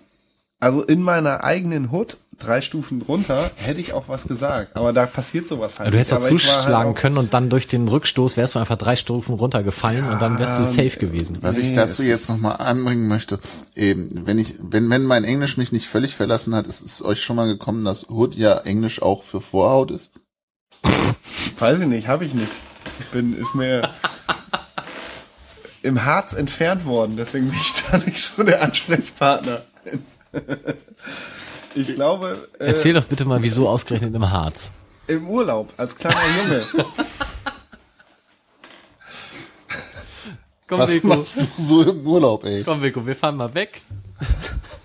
Lass uns mal die Vorhaut Und entfernen. wenn wir wiederkommen, Wilko, ist alles anders. In der Tat wegen einer Krankheit und so. Sehr schlimm. Krankenhausaufenthalt, ganz äh, dramatisch. Ähm, das war, da war ich als kleiner Junge sehr lange im Krankenhaus da. Und am Ende des Tages, aber damals war mir das halt äh, als, ich, ich glaube, Es ist Sechsjähriger. mit Vorankündigung nicht besser, um es mal so zu sagen. Genau. Aber, aber wie genau kommst du da jetzt drauf und was hat das mit der Kann, Geschichte das zu denke erzählen? ich nur Ah, immer, okay. wenn dieses Wort fällt und so. ich mich frage, ob das so, naja. Boys in the Hood, ja. Hm. Ja, Ich wollte mich halt auch in dieser Ecke der Gegend gerade nicht so exponieren, dann äußern. Dir Also- fehlte der Schutz aus deiner Bezugsgruppe. Nee, es ist halt auch tatsächlich auf der Gegend gerade so, dass man aufgrund dieser Be es ist echt immer noch so, dass man da sehr viel Verdrängungskämpfe hat tatsächlich. Also ähm, Kämpfe ist jetzt ein ein zu starkes Wort dafür, aber äh, die Kurve hat sich noch nicht so richtig gefunden. Es sind immer wieder Leute da, die noch nie jemand gesehen hat. Wer zusammensteht, ist der Ostblock und die alte Schule da oben, ne, neben äh, der Block C ist der daneben auf der anderen Seite des Zauns ist, der ist eigentlich immer, da kannst du durchschießen. Da ist, das sieht immer viel aus, aber wenn du in dem Block drin bist, da ist total wenig los. Aber bei uns im Block D muss man einfach 90 Minuten eher da sein, um den immer gleichen Platz zu besetzen. Und dann kommt das seit Eröffnung, dass da Leute stehen, die ich noch nie gesehen habe. Tatsächlich. Und das war auf der alten Gegend gerade, war das einfach nicht so.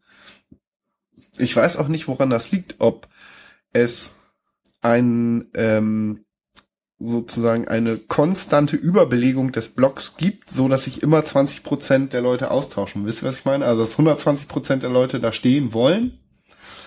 Ähm, und dadurch, dass sich immer 20 Prozent tauschen, die einfach dann eher kommen, hat man, hat man den Eindruck, man hat die alle noch nie gesehen oder so. Äh, keine Ahnung, aber das empfinde ich gerade. Äh, Block D unter Block 1 ist das ein echtes Problem. Unter Block 2 oder 3. Block 1 ist ja ganz links. Block 1 ist, ist Ist ja C. unter den C ja, ja, genau. Entschuldigung. Dann, Ich finde, das ist ja ein großer Vorteil der Stehplätze, weil bei mir im Block, vor mir sitzt jemand, da freue ich mich jedes Mal, wenn sie nicht da ist und ich denke, oh Mensch, vielleicht hat sie dieses Jahr keine Dauerkarte mehr gekauft und dann ist sie aber immer in den Sommerferien irgendwie wahrscheinlich verreist und zum zweiten oder dritten oder vierten Spiel kommt sie dann und ich denke immer, oh, scheiße, noch so ein einen Jahr. Mitschüler hatte ich auch mal. Mitschüler. Wo ich immer nach den Zwei, Sommerferien drei Wochen noch weg. Ein Hoffentlich hat er die Schule gewechselt und dann war es das doch nicht. Ja. Also ich, ich äh, liebe es ja, mich beim Fußball zu echauffieren, wahlweise über äh, fußballerische Gegebenheiten oder auch gerne über den Schiedsrichter. Und äh, das tun auch andere Leute in meiner Reihe und ich finde, das gehört auch zum Fußball in einem gewissen Ausmaß dazu. Und sie dreht sich immer sehr empört um. Oh, auch schön. Das kann ich gar nicht haben. Kannst du mal bitte ruhig sein? Ich möchte das Spiel verfolgen, so ungefähr? Oder eher, Sie stört kannst du sich- ihn nur Arschloch nennen? Ja, also das ist ja schon. Also sie, sie stört sich, glaube ich, schon an Fäkalsprache beim Fußball. beim Fußball und an an an äh, einer Vehemenz, äh, die ich da dann von mir gebe und guckt immer so ja völlig empört, wie man sich denn da jetzt drüber aufregen könnte. Und irgendwann ist mir dann mal vor einem halben Jahr oder so der der Hals geplatzt und dann habe ich halt sie angeschrien, dass das hier Fußball ist und dass ich mich hier chauffieren möchte und auch wenn ich weiß, dass das kein Abseits war, kann ich trotzdem Abseits schreien und sie kann mir das nicht verbieten und sie kann jetzt bitte wieder nach vorne gucken, weil sonst werde ich ausfallen. Wie hat sie reagiert? ey, ich kann mir das gar nicht vorstellen. Das ist weggeguckt. Ja, ich bin ja sonst ganz ruhig, aber im Fußball bin ich ein anderer Mensch. Ich wollte sagen, die zwei, drei Mal, die ich bei den Amateuren neben ihm stand, das fand ich schon sehr überraschend am Anfang, wie er dann den Schiri da freundlich darauf hingewiesen hat, dass seine Leistung gerade Konstruktiv, konstruktiv von der Seite. Konstruktiv mit Feedback ist. beglückt, genau. so, Habe ich von Wilko gelernt. genau. Ja, ich bin ja auch so. Also ich bin auch echt ein Schimpfer. Aber ähm, immer nur ganz kurz auf den Schiri. Also ich pöl den dann an, weiß aber, dass ich das von meiner Position aus überhaupt nicht seriös beurteilen kann. Und dass einen schlechten Schiri, ich vertraue da auch auf die Mechanismen des schlechten Schiris, äh, außer tatsächlich Aitekin, der immer oben schwimmt, ist wie fett. Schwimmt immer oben mit, äh, ohne irgendwie zu einem gesunden Stoffwechsel beizutragen. Ähm, wenn ich dann bei Schiris bin ich äh, immer sehr zurückhaltend, weil ich, mir tun die auch leid. Jetzt nicht auf Profi-Ebene, also jetzt nicht die Schiris, die bei uns pfeifen, aber der Schiedsrichter an sich tut mir auch leid. Deswegen ähm, versuche ich mich da immer so ein bisschen zurückzuhalten. Weil ich selber auch ehrlich gesagt, man kann 70 Prozent oder 80 Prozent der Szenen nicht beurteilen. Ich war letztens bei einem Amateurespiel äh, bei mir in der Nähe, weil ich da demnächst mit unserer F-Jugend spielen wir da und ich musste mir mal den Platz angucken. Da hat Feti Spur Kaltenkirchen gegen, ich glaube, SV Schackendorf oder sowas gespielt. Fetischsport, hat das irgendwas mit sexuellen Vorlieben zu tun, oder? Nicht Fetisch. Fetisch. Nein. Feti mit H am Ende und nicht mit Sch. Ah, okay. Feti Spor. Das Ah, ist jetzt irgendwas die Mehrzahl- Arabisches oder so. Nee, die Mehrzahl des Käses. Aus dem, aus dem, Also Feti Spor Kaltenkirchen gegen, ich weiß nicht mehr wen, es wird der SV Schackendorf oder Artverwandtes gewesen sein. Und äh, der Gastverein war technisch, fußballerisch ganz klar überlegen, war aber zu doof, die Tore zu machen. Lag dann Viertelstunde vor Schluss immer noch völlig unverdient, aber eben doch 2-0 hinten. Und du merktest, dass langsam ah, fußballerische ähm, Inkompetenz auch bei denen sich einschlich durch zunehmende Erschöpfung. Und Welche Altersklasse war der? Also der welche, Herren, also das Ja, ist äh. Verbandsliga Schleswig-Holstein Südwest, glaube ich. Und äh, das schlug dann langsam in Frust um. Der Schiedsrichter hatte auch Entscheidungen dabei, die andere Leute vielleicht anders getroffen hätten und zog sich damit auch den Unmut von besagter Gastmannschaft zu. Und irgendwann gab es dann bei einem Kontor, Konter von Fetispor eine sehr mutige Grätsche des Schackendorfer Verteidigers, den man wahrscheinlich auch so schon hätte mit Rot runterschmeißen können. Da es jetzt auch noch Notbremsen ähnlich war, war das eigentlich fast doppelt rot. Die beiden lagen dann sich krümmend auf dem Boden, weil die Grätsche halt auch zu Verletzungsfolgen beim Verteidiger führte. Der Schiedsrichter kam dann irgendwann an. Der Verteidiger rappelte sich dann wieder auf, diskutierte noch wild mit irgendwelchen anderen Leuten auf dem Platz und Gegnern und sonst irgendwas. Der Schiedsrichter zeigte ihm die Karte. Er diskutierte weiter, pöbelte, wehrte sich und realisierte erst so zehn Sekunden später, dass das nicht gelb, sondern rot war. Drehte sich dann zum Schiedsrichter um und schrie ihm an, und ich stand auf der anderen Seite des Platzes, aber ich konnte es trotzdem sehr gut hören. Ey, Schiri, ist das dein beschissener Ernst? Und ich habe gedacht, das ist bestimmt jetzt auch nicht dazu angetan, die das Strafmaß irgendwie sonderlich zu verkürzen. Aber war ein großer Spaß. Ich habe durchaus gelacht. Der Schackendorfer Rentner neben mir nicht. Ja, aber ich denke ja auch öfter, ich würde gerne mehr hören von dem, was die da auf dem Platz sagen. Ich glaube, in, gerade in so 0-0-Spielen ohne Torraumszenen kann das das Spiel durchaus aufwerten, wenn man dann so alle fünf Minuten irgendeine sinnlose Diskussion von emotional leicht aufgebrachten Fußballern mit einem vielleicht etwas überforderten Schiri kriegt. Ich wüsste das auch manchmal gerne, was die untereinander reden, was der vierte Offizielle, eigentlich wüsste ich am liebsten, was der vierte Offizielle denkt. der müsste das mal so, weißt du, wenn Ewald da eskaliert und so und mit dem College-Block College -Block droht. Dazu fällt mir noch was zu Sandhausen ein. Da habe ich mich echt gewundert, dass das mit 22 Männern auf dem Platz zu Ende ging und dass Ewald nicht auf die Tribüne kam. Weil irgendwann Ja, da hatte er die Fassung komplett stand er gefühlt ne? zehn Minuten neben diesem vierten Offiziellen, hat Ja, vollgetextet, aus dann kam irgendwann äh, der Co-Trainer dazu, wollte ihn so wegnehmen und Ewald dann so in Papi-Manier, lass mich, ihn dann wieder weggescheucht und weiter getextet und ich dachte so, wieso steht er noch auf dem Platz?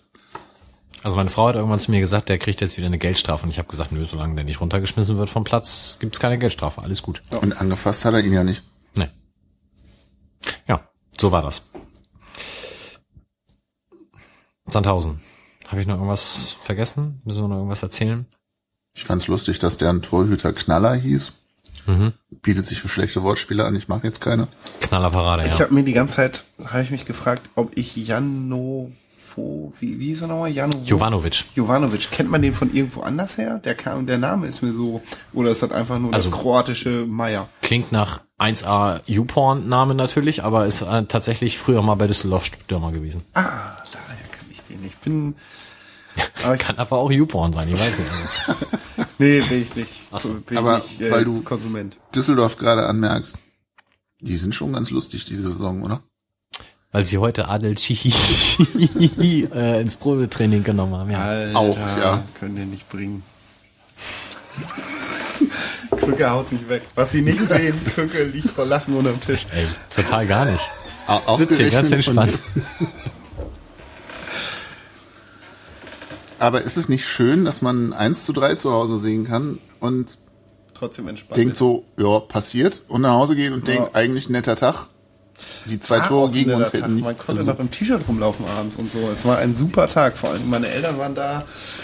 Ich konnte sozusagen, die Lüde war weg. Ich hatte einen richtig oldschool Fußballtag.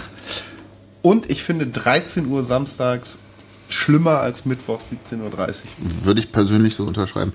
Aber es, war, 13 Uhr samstags geht gar nicht. ich, es ist mir während des Spiels echt aufgefallen. Ich weiß, wie angespannt ich letzte Saison bei einem 1-0 für uns aus dem Stadion bin und diese Saison so, pff, ja, wir sind immer noch Dritter. Man vertraut darauf, dass sie daraus lernen, ne? Und die verlieren ja auch zum, bis zum Schluss nicht ihre Souveränität. Also man hat nicht den Eindruck, dass die da auseinanderfallen, sondern es ist irgendwie alles solide souverän, wie Mike gerade schon sagte. Das trifft's. Äh, Müssen wir trotzdem nochmal über John Falk reden? Ich habe mich ja irgendwann mal, der hat in seiner letzten Saison vor St. Pauli doch bei, bei Frankfurt irgendwie zehn Dinger gemacht. Wie denn? Stand das Tor da irgendwo anders? Ich weiß nicht, ich glaube, es ist natürlich auch momentan echt undankbar, weil wir machen nicht viele Stürmertore, weil wir spielen uns die Chancen in der vordersten Spitze nicht schön raus, sondern wir erzielen momentan unsere Tore aus der Distanz oder nach Standards. Ja, aber wenn du dir dann Lennart T. anguckst, der ist halt schon wahrscheinlich auch qua Aufgabe schafft, immer so zwei Gegenspieler in seiner Nähe zu binden und dadurch dann Lücken reißt. Das sind aber bei T und Verhook auch technisch schon Längen, die dazwischen liegen. Der T kann halt den Ball annehmen. Der kann auch schneller laufen. Der ist auch größer. Ist er? Nee, Wie auch immer, aber Verhook, ich schwanke immer zwischen, er tut mir leid, weil er bemüht sich. Also ich Genau. finde, man kann ihm nicht absprechen, dass er sich reinhaut. Ja. Aber entweder er hat die Seuche oder kann es nicht. Ja, ich, ich glaube auch, dass äh, momentan das für ihn nicht einfach ist. Also, weil dann kommt er mal rein, dann hat er so eine, so eine Chance und dann macht er die vorbei. Ja, aber das, also das Ding gegen Sandhausen, das war echt schon fahrlässig. Hat das irgendwer noch mal in der Wiederholung gesehen? Ich. Das war so schlimm, wie es aussah. Ja, Okay. also den muss er halt machen. Ich meine, der Ball kommt auch nicht irgendwie, also es gibt ja oftmals so Situationen, wo du denkst, ja, scheiße, okay, ist auch schwer zu nehmen und so, aber hier Der hätte sogar Zeit zum Annehmen gehabt. theoretisch hätte er ihn auch annehmen können, ja. Wenn er es nicht macht, muss er ihn halt direkt reinmachen. Und das ist jetzt, ah, ich weiß nicht, ob Fetisch Burghaltenkirchen den direkt verwandelt hätte, aber in der zweiten Liga kann man das schon mal erwarten. Ja. Kommen wieder bessere Zeiten, werden wir sehen. Aber als, als Neukrösus dank des Halstenberg-Transfers können wir ja jetzt in der Winterpause auch nachlegen. Ja, wir können Budimir zurückholen. Das wäre immer ein geiler Move. Schweigende Blicke. Ich weiß nicht, er scheint ja in Italien zu spielen und zwischendurch auch mal ein Tor zu machen. Ja, aber die haben jetzt auch 4-0 gewonnen, er hat 80 Minuten gespielt und kein Tor gemacht. Also, mh, ja. Ja, gut. Also er hat in, in er hat zwei Tore hat er gemacht, das stimmt. Das ist zwei Tore mehr als im letzten Jahr bei uns. Ja, ja, stimmt. Hat doch da bei Optik Rathenow im Ja, Pokal. nee, Pokal zählt nicht, Ligaspiele. Na gut. Stimmt, seine Testspiele sind jetzt auch nicht so. Ja. Mal gucken. Ja, Haken hinter. Vier Spiele. Wir haben jetzt tatsächlich ähm, demnächst, also jetzt ist jetzt der Länderspielpause und dann haben wir vier Spiele, wo es echt übelst nach unten gehen kann, weil das alles noch so eng zusammen ist. Wir spielen jetzt an der alten Försterei. Da haben wir jetzt traditionell auch nicht in jedem Jahr gewonnen, um das mal ganz vorsichtig zu formulieren. Spielen danach gegen Freiburg, die in der Liga momentan schon auch nicht nur verlieren müssen dann nach Bochum, gleiches Kaliber. Und dann kommt Rashid Azusi mit Fortuna Düsseldorf und Adel Shihi. Aber ich bin hochgespannt auf die beiden Spiele gegen Freiburg und Bochum, weil das wird echt interessant, wie wir uns da defensiv verhalten.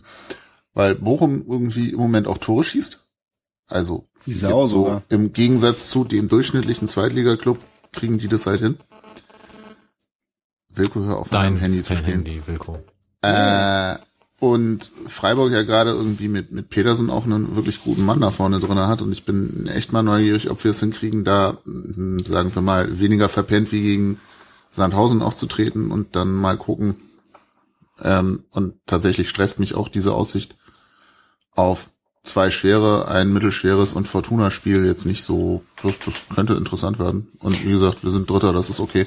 Also grundsätzlich ist natürlich so, uns liegen die stärkeren Mannschaften definitiv, insbesondere auch auswärts, ähm, weil wir einfach aus der kompakten Defensive dann schnell nach vorne spielen können. Ich finde auch gerade das Spiel in Braunschweig hat das sehr gut gezeigt.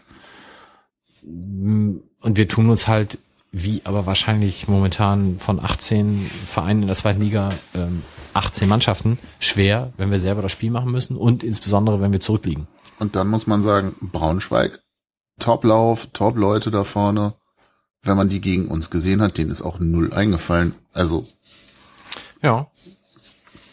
Also ich, hier, wer war denn, wie heißt der noch, der Stürmer von denen? Äh, Emil Berggren, der total gehypt wurde und von allen in den Himmel gelobt und war das nicht der, den der HSV sogar haben wollte? Äh, kann sein. Der ist völlig entnervt ausgewechselt worden, weil er nichts auf die Kette gebracht hat. Und so ähnlich war es ja in Leipzig eigentlich auch, dass die Ja. in einer Viertelstunde gut gespielt haben und dann standen unsere da hinten sicher Ja. und wir hatten Ruhe. Also da muss man, finde ich, auch wirklich konstatieren, dass der Trainerwechsel letzten Winter da sehr viel Defensivorganisation gebracht hat. Wilko, Wilko verlässt den Raum, kann auch nicht äh, in den Fanräumen auf Klo gehen, weil da eine Lesung ist und schleicht hier jetzt auf dem Heiligeistfeld umher. Ich will nicht wissen, was der jetzt macht. Wir machen jetzt ganz kurze Pause und danach geht's dann weiter mit Wilko liest und unseren restlichen Themen. Bis gleich.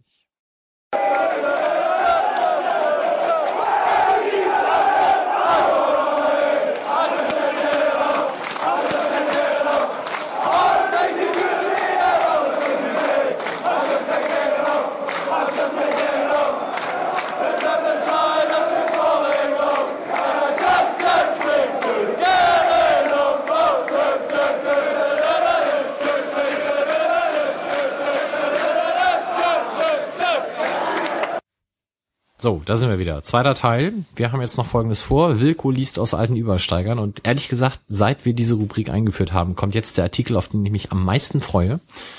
Wir werden danach noch über einen Vertrag sprechen, den der FC St. Pauli mit RTL Interactive geschlossen hat. Wobei wir da auch eher so ein bisschen mh, spekulieren. Und werden dann am Ende nochmal drüber sprechen, was wir eigentlich so für Podcasts regelmäßig hören. Und den ersten Teil dieser drei Punkte feiert jetzt Wilko mit vorlesenderweise aus Übersteiger Nummer 6. Das äh, richtig. Ich lese aus dem Übersteiger Nummer 6. Der ist vom 6. Mai 1994. Kostete damals auch immer noch mindestens eine D-Mark. Und äh, das Cover ziert ein junger Mann. Ich weiß gar nicht, ob ich den kennen müsste oder nicht kennen müsste. Äh, der läuft offensichtlich einen Marathon oder sowas. Er äh, in Sporthose äh, sieht er sehr abgekämpft aus und hat ein gegengerade T-Shirt an. Wir machen den Weg frei, ist der Titel des äh, Covers. Den Titel des Artikels ähm, werde ich noch nicht verraten, sondern ich lese erstmal einen kurzen Textschnipsel, der da überschrieben ist mit Dokumentation und der wohl aus dem ZEC Nummer 26, das übrigens älter ist als der Übersteiger, fällt mir da mit auf. Wenn, wenn 20 Ausgaben, die ZEC ist 20 Ausgabe älter als der Übersteiger. Aber die gibt's nicht mehr, oder? Doch, doch, doch. Ah, die liegt auch noch im Feldstern und ich lese die auch noch ähm, ab und zu. Äh, war der Ausgabe auf einem losen Zettel beigefügt. Dokumentation. Und dann war da noch. Punkt, Punkt, Punkt. Rechtzeitig zum Anpfiff des mit Spannung erwarteten zweite Ligaspiels 1. FC St. Pauli gegen 1860 München haben wir uns zu einer groß angelegten Spaßaktion zusammengefunden und dem St. Pauli Fanladen eine aussagekräftige Fensterdekoration verpasst. Per Geruch haben wir deutlich gemacht, wie sehr uns die sexistischen Reaktionen der Übersteiger Redaktion, in Klammern der Name ist Programm, auf die Auseinandersetzung um den heiter bis wolkig Auftritt stinken. Frei nach dem Motto Lasst Taten sprechen haben wir damit versucht, die offensichtliche Bildungslücke der genannten Schreiberlinge und ihrer Anhängerschaft zu schließen, auch wenn wir davon ausgehen, dass sich in jenen Köpfen im günstigsten Fall der Luftdruck erhöht. Wir fühlen uns allen Frauen verbunden, die durch ähnlich geführte Konter ihre Angriffe ins Abseits stellen. Ein feministisches Zensurkommando. Der Artikel selber ist übertitelt mit Buttersäureanschlag auf den Fanladen. Am 25.04.1994 wurde während des Spiels St. Pauli gegen TSV 1860 München ein Anschlag auf den St. Pauli-Fanladen verübt. Sämtliche Scheiben wurden mit Plakaten beklebt, deren Inhalt eine Lexikonerläuterung des Begriffs Sexismus war. Zusätzlich wurde Buttersäure in den Eingangsbereich sowie durch den Briefschlitz geschüttet. Eine Erklärung dazu gaben die Aktivistinnen in Tüdelchen, vier Frauen, wie uns durch Anwohner mitgeteilt wurde, ich denke, man hätte das Anwohner auch in Tüdelchen setzen können, nicht ab, so dass wir darauf angewiesen sind, diesen Vorfall von uns aus zu interpretieren. Wir denken, dass der Sexismusvorwurf seine Ursache in der Erwähnung des heiter bis wolkig Skandals hat. Siehe Übersteiger Nummer 4 und 5. Das ist zumindest der einzige Grund, der uns eingefallen ist. Wir glauben nicht, dass die Rote Flora oder Gruppen, die sich dort treffen, gemeinsam eine solche Aktion vorbereitet und durchgeführt haben. Eine derartige Vorgehensweise, losknüppeln ohne Auseinandersetzung, können wir uns vom Stadtteilzentrum Rote Flora nicht vorstellen. Dies nur zu den Unkenrufen, die gegen die Rote Flora schon jetzt von einigen Übereifrigen laut geworden sind. In der Flora treffen sich viele Gruppen und zumindest von einigen meinen wir zu wissen, dass sie sich von einer solchen Aktion distanzieren. Bisher war es uns immer wichtig, sich mit der Kritik auseinanderzusetzen. Der Fanladen hat täglich geöffnet. Es ist übrigens auch eine Frau da, für die, die nun überhaupt nicht mehr mit Männern reden möchten. Der Übersteiger hat offene Redaktionssitzungen, da sind sogar noch mehr Frauen und veröffentlicht Leserbriefe. Wir sind ansprechbar. Und vor diesem Hintergrund erscheint uns das Bedürfnis einiger Menschen zu blindem Aktionismus als absurd. Jedoch scheint es inzwischen bei einigen Personen in Mode zu kommen, Sicherungen herauszudrehen oder Scheiben zuzukleistern. Das alles ohne Kommentar nach dem Motto, alle außer uns sind scheiße. Oder sollten es die letzten Zuckungen einer Szene sein, die sich mit Ansprüchen, die sie selber nicht erfüllen kann, schon lange das Grab geschaufelt hat und nun nur noch den Deckel zumacht? Und recht haben sie. Ohne Spaß ist das Leben nichts wert. Wir legen jedenfalls weiterhin keinen Wert darauf, uns mit sektiererischen Ideologien in das gesellschaftliche Abseits zu stellen und politically correct und politically correcten Obergurus nachzueifern, bis uns auch noch das müde Lächeln im Hals stecken bleibt. Weil ein Mensch sowas ja nicht darf. Schlimm wäre es dann, wenn ernst gemeinte linke Politik mit einem solchen Aroma ins Abseits gedrängt wird. Wir fordern hiermit alle politischen Zusammenhänge sowie Personen auf, hierzu Stellung zu beziehen und freuen uns besonders, wenn möglichst viele die Gelegenheit nutzen, mal wieder klarzukriegen, wo sie stehen und ob wir miteinander kämpfen wollen oder gegeneinander und wofür. Mit reichlich verwirrten Grüßen, eure Frauen und Männer vom Übersteiger. Der Verein Jugend und Sport e.V. als Träger des Fanprojekts schließt sich dieser Erklärung an. Im Namen von D. Benisch Geschäftsführer, der er auch heute noch ist. Der heute ne? noch ist, genau. Ja, äh, vielleicht muss man das so ein bisschen jetzt mal einordnen, worum es da überhaupt ging. Also es gab damals, gibt es die immer noch, äh, nee, ich glaube, es gibt sie nicht mehr, die Band Heiter bis Wolkig, kurz HBW, die ja, genau, äh, halt Texte gemacht hat, die nicht jeder ganz richtig fand. Ich meine mich zu entsinnen, dass es dann eine Konzertkritik im Übersteiger Nummer 4 gab, den wir jetzt leider nicht mehr haben auftreiben können, ähm, an dem sich dann auch die Kritik eben entzündete, wo die ZEC drauf reagiert hat. Und im Übersteiger Nummer 5 gab es dann einen Satz zu der ganzen Thematik, nämlich äh, es gab damals feste Rubriken Übersteiger, unter anderem das müde Lächeln des Monats, die gelbe Karte des Monats und so weiter. Die hat damals übrigens Uli Putowski bekommen.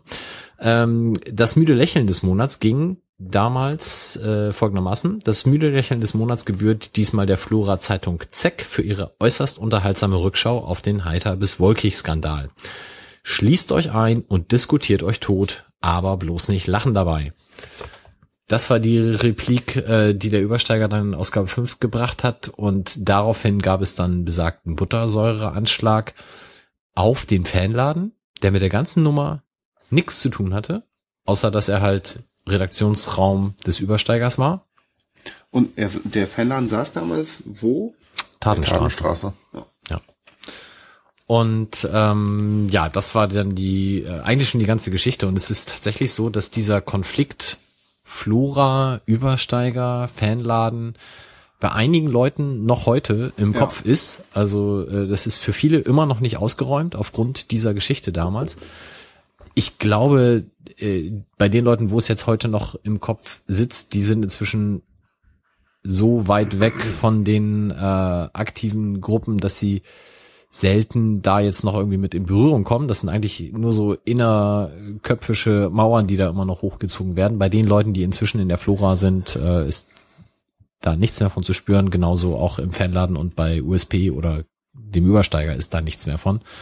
Ähm, aber damals war das ein ziemlich große Nummer, die auch ziemlich für Wellen sorgt. Und vielleicht magst du jetzt nochmal die Stellungnahme der Übersteigerin äh, vorlesen, die dann nach diesem kleinen Zettel, den du am Anfang vorgelesen hattest, ähm, da auch nochmal veröffentlicht wurde. Okay. Ähm, es gab eine explizite Stellungnahme der Übersteigerinnen, ähm, die wie folgt lautet, rechtzeitig vor Drucklegung dieser Ausgabe entdeckten wir in der ZEC Nummer 26, in Klammern Infoblatt der Roten Flora, so eine Art Bekennerschreiben des feministischen Zensurkommandos. Schlecht recherchiert wurde nicht nur der Name unseres FC St. Pauli, das ist echt arm, in Klammern, das ist echt arm, die Tipperin. Nein, auch dass Übersteiger ein Fußballfachbegriff ist, hätte Frau herausfinden können. Wir wissen zwar nicht, was die rote Flora bei solchen Bildungslücken empfiehlt, wir empfehlen den Kicker-Almanach, welcher sogar denen Auskunft geben kann, die Angriff nicht von Angreifer unterscheiden können. Aber jetzt Spaß beiseite. Wir empfinden einen Buttersäureanschlag auf den Fanladen als Form der Auseinandersetzung weder spaßig noch konstruktiv. Nur noch einmal zur Information. Der Fanladen ist seit nunmehr vier Jahren eine Anlaufstelle für Menschen, denen es immer schon um mehr als nur Fußball ging und auch geht. Außerdem Übersteiger nutzen auch andere Gruppen die Räume. Alles Sexistinnen? Drei Fragezeichen. Wir Frauen der Übersteigerredaktion fühlen uns durch diese Aktion nicht nur ignoriert, sondern auch des Sexismus bezichtigt, wogegen wir uns entschieden zur Wehr setzen. Nach wie vor stehen wir zu unserer Mitarbeit in der Redaktion und fühlen uns all denen, die durch ähnlich geführte Angriffe ihre Konterversuche ins Abseits stellen, überhaupt nicht verbunden. Drei Ausrufezeichen. Genau, also sprachlich waren da jetzt einige Anlehnungen an eben jenen äh, komischen Text der ZEC dabei. Der, die Verballhornung des Vereinsnamens bezog sich darauf, dass die ZEC eben den ersten FC St. Pauli benannt hat. Genau. Ähm, und wie gesagt, den Begriff Übersteiger als bereits in sich vermeintlich sexistisch titulierte. Also das war alles etwas sehr fragwürdig. Ähm, ja, wie gesagt, also ich, ich kann auch jeden verstehen, wenn ich solche Geschichten dann erzähle, dass mir zum Beispiel Dortmund-Fans immer sagen, meine Fresse, das wäre mir viel zu anstrengend, äh, anstrengend St. Pauli-Fan zu sein, was ihr euch alles rumschlagen müsst. Auf der anderen Seite freue ich mich natürlich immer, dass solche Sachen auch besprochen werden und man solche Themen überhaupt aufgreift. Ob es dann in der Art und Weise geschehen muss, wie das jetzt damals passiert ist und ob auch vielleicht die jetzt eben vorgelesene Stellungnahme dann in der einen oder anderen Variante ein bisschen sehr überpolemisch war, mag man auch mal dahinstellen, aber insgesamt ja, eine Geschichte, die den Übersteiger geprägt hat. Was ich ja neben all der Politik immer sehr erheiternd fand damals war dieses der Tipper oder die Tipperin in Klammern, in, das, das tauchte ja auch in diversen Artikeln auf, wo ich mich dann immer gefragt habe, so von zu Hause, wie wird das Ding eigentlich produziert? Ich als relativ früh relativ viel mit Computern zu tun habender hatte dann in meinem Kopf eigentlich immer so dieses, naja, du trägst dann halt deine Diskette irgendwie durch die Gegend und gibst die ab, aber offenbar wurden ja auch Texte in Handschrift dahingelegt und dann von irgendwem abgetippt. Das ist so ineffizient. Da sei die Folge mit äh, Sven Brooks und wie hieß der andere Olaf. noch? Äh, Olaf, genau. Äh, sehr ans Herz gelegt, äh, irgendwo in den, Ich war da, ich ja, das sind, äh, da war ich äh, von den Nummern her irgendwo, irgendwo bei der 10. 10, 14, Ja. wo sie da. Aber äh, wo sie genau das erzählt haben, dass eben, also ich, als ich angefangen habe, das war aber auch erst 2001, da lief das noch über Disketten oder lief das schon über Disketten. Ähm, die dieses Heft da ist ja aus äh, 1994. Da war es tatsächlich so, dass die Texte noch ähm, irgendwie an den Fanladen gebracht wurden, dort händisch eingetippt wurden und vor allem, also selbst die Redakteure, die da schon einen Computer besaßen und das auf Diskette bringen konnten, Ähm, die waren ja ganz weit vorne, aber alle Leserbriefe kamen ja noch per Post handschriftlich und die mussten ja auch eingetippt werden. Und während du bei den Artikeln ja zur Not noch den Redakteur fragen konntest, was das denn heißen soll, was da gekriegelt ist, war das bei den Leserbriefen natürlich ein bisschen abenteuerlicher. Da freute man sich dann, wenn man bei der ZEC dann so einen Text einfach raus fotokopieren konnte Genau. das mit Stern, mit, mit Schere und Prittstift irgendwie dann da ins Layout prügelte. Genau. Ja, das, ähm, das waren jetzt auch drei Texte sogar, ähm, die super das Format treffen, so wie ich mir das auch gedacht hatte, so. Das sind echte Einschläge in der Fanszene gewesen und auch Diskussionen gewesen.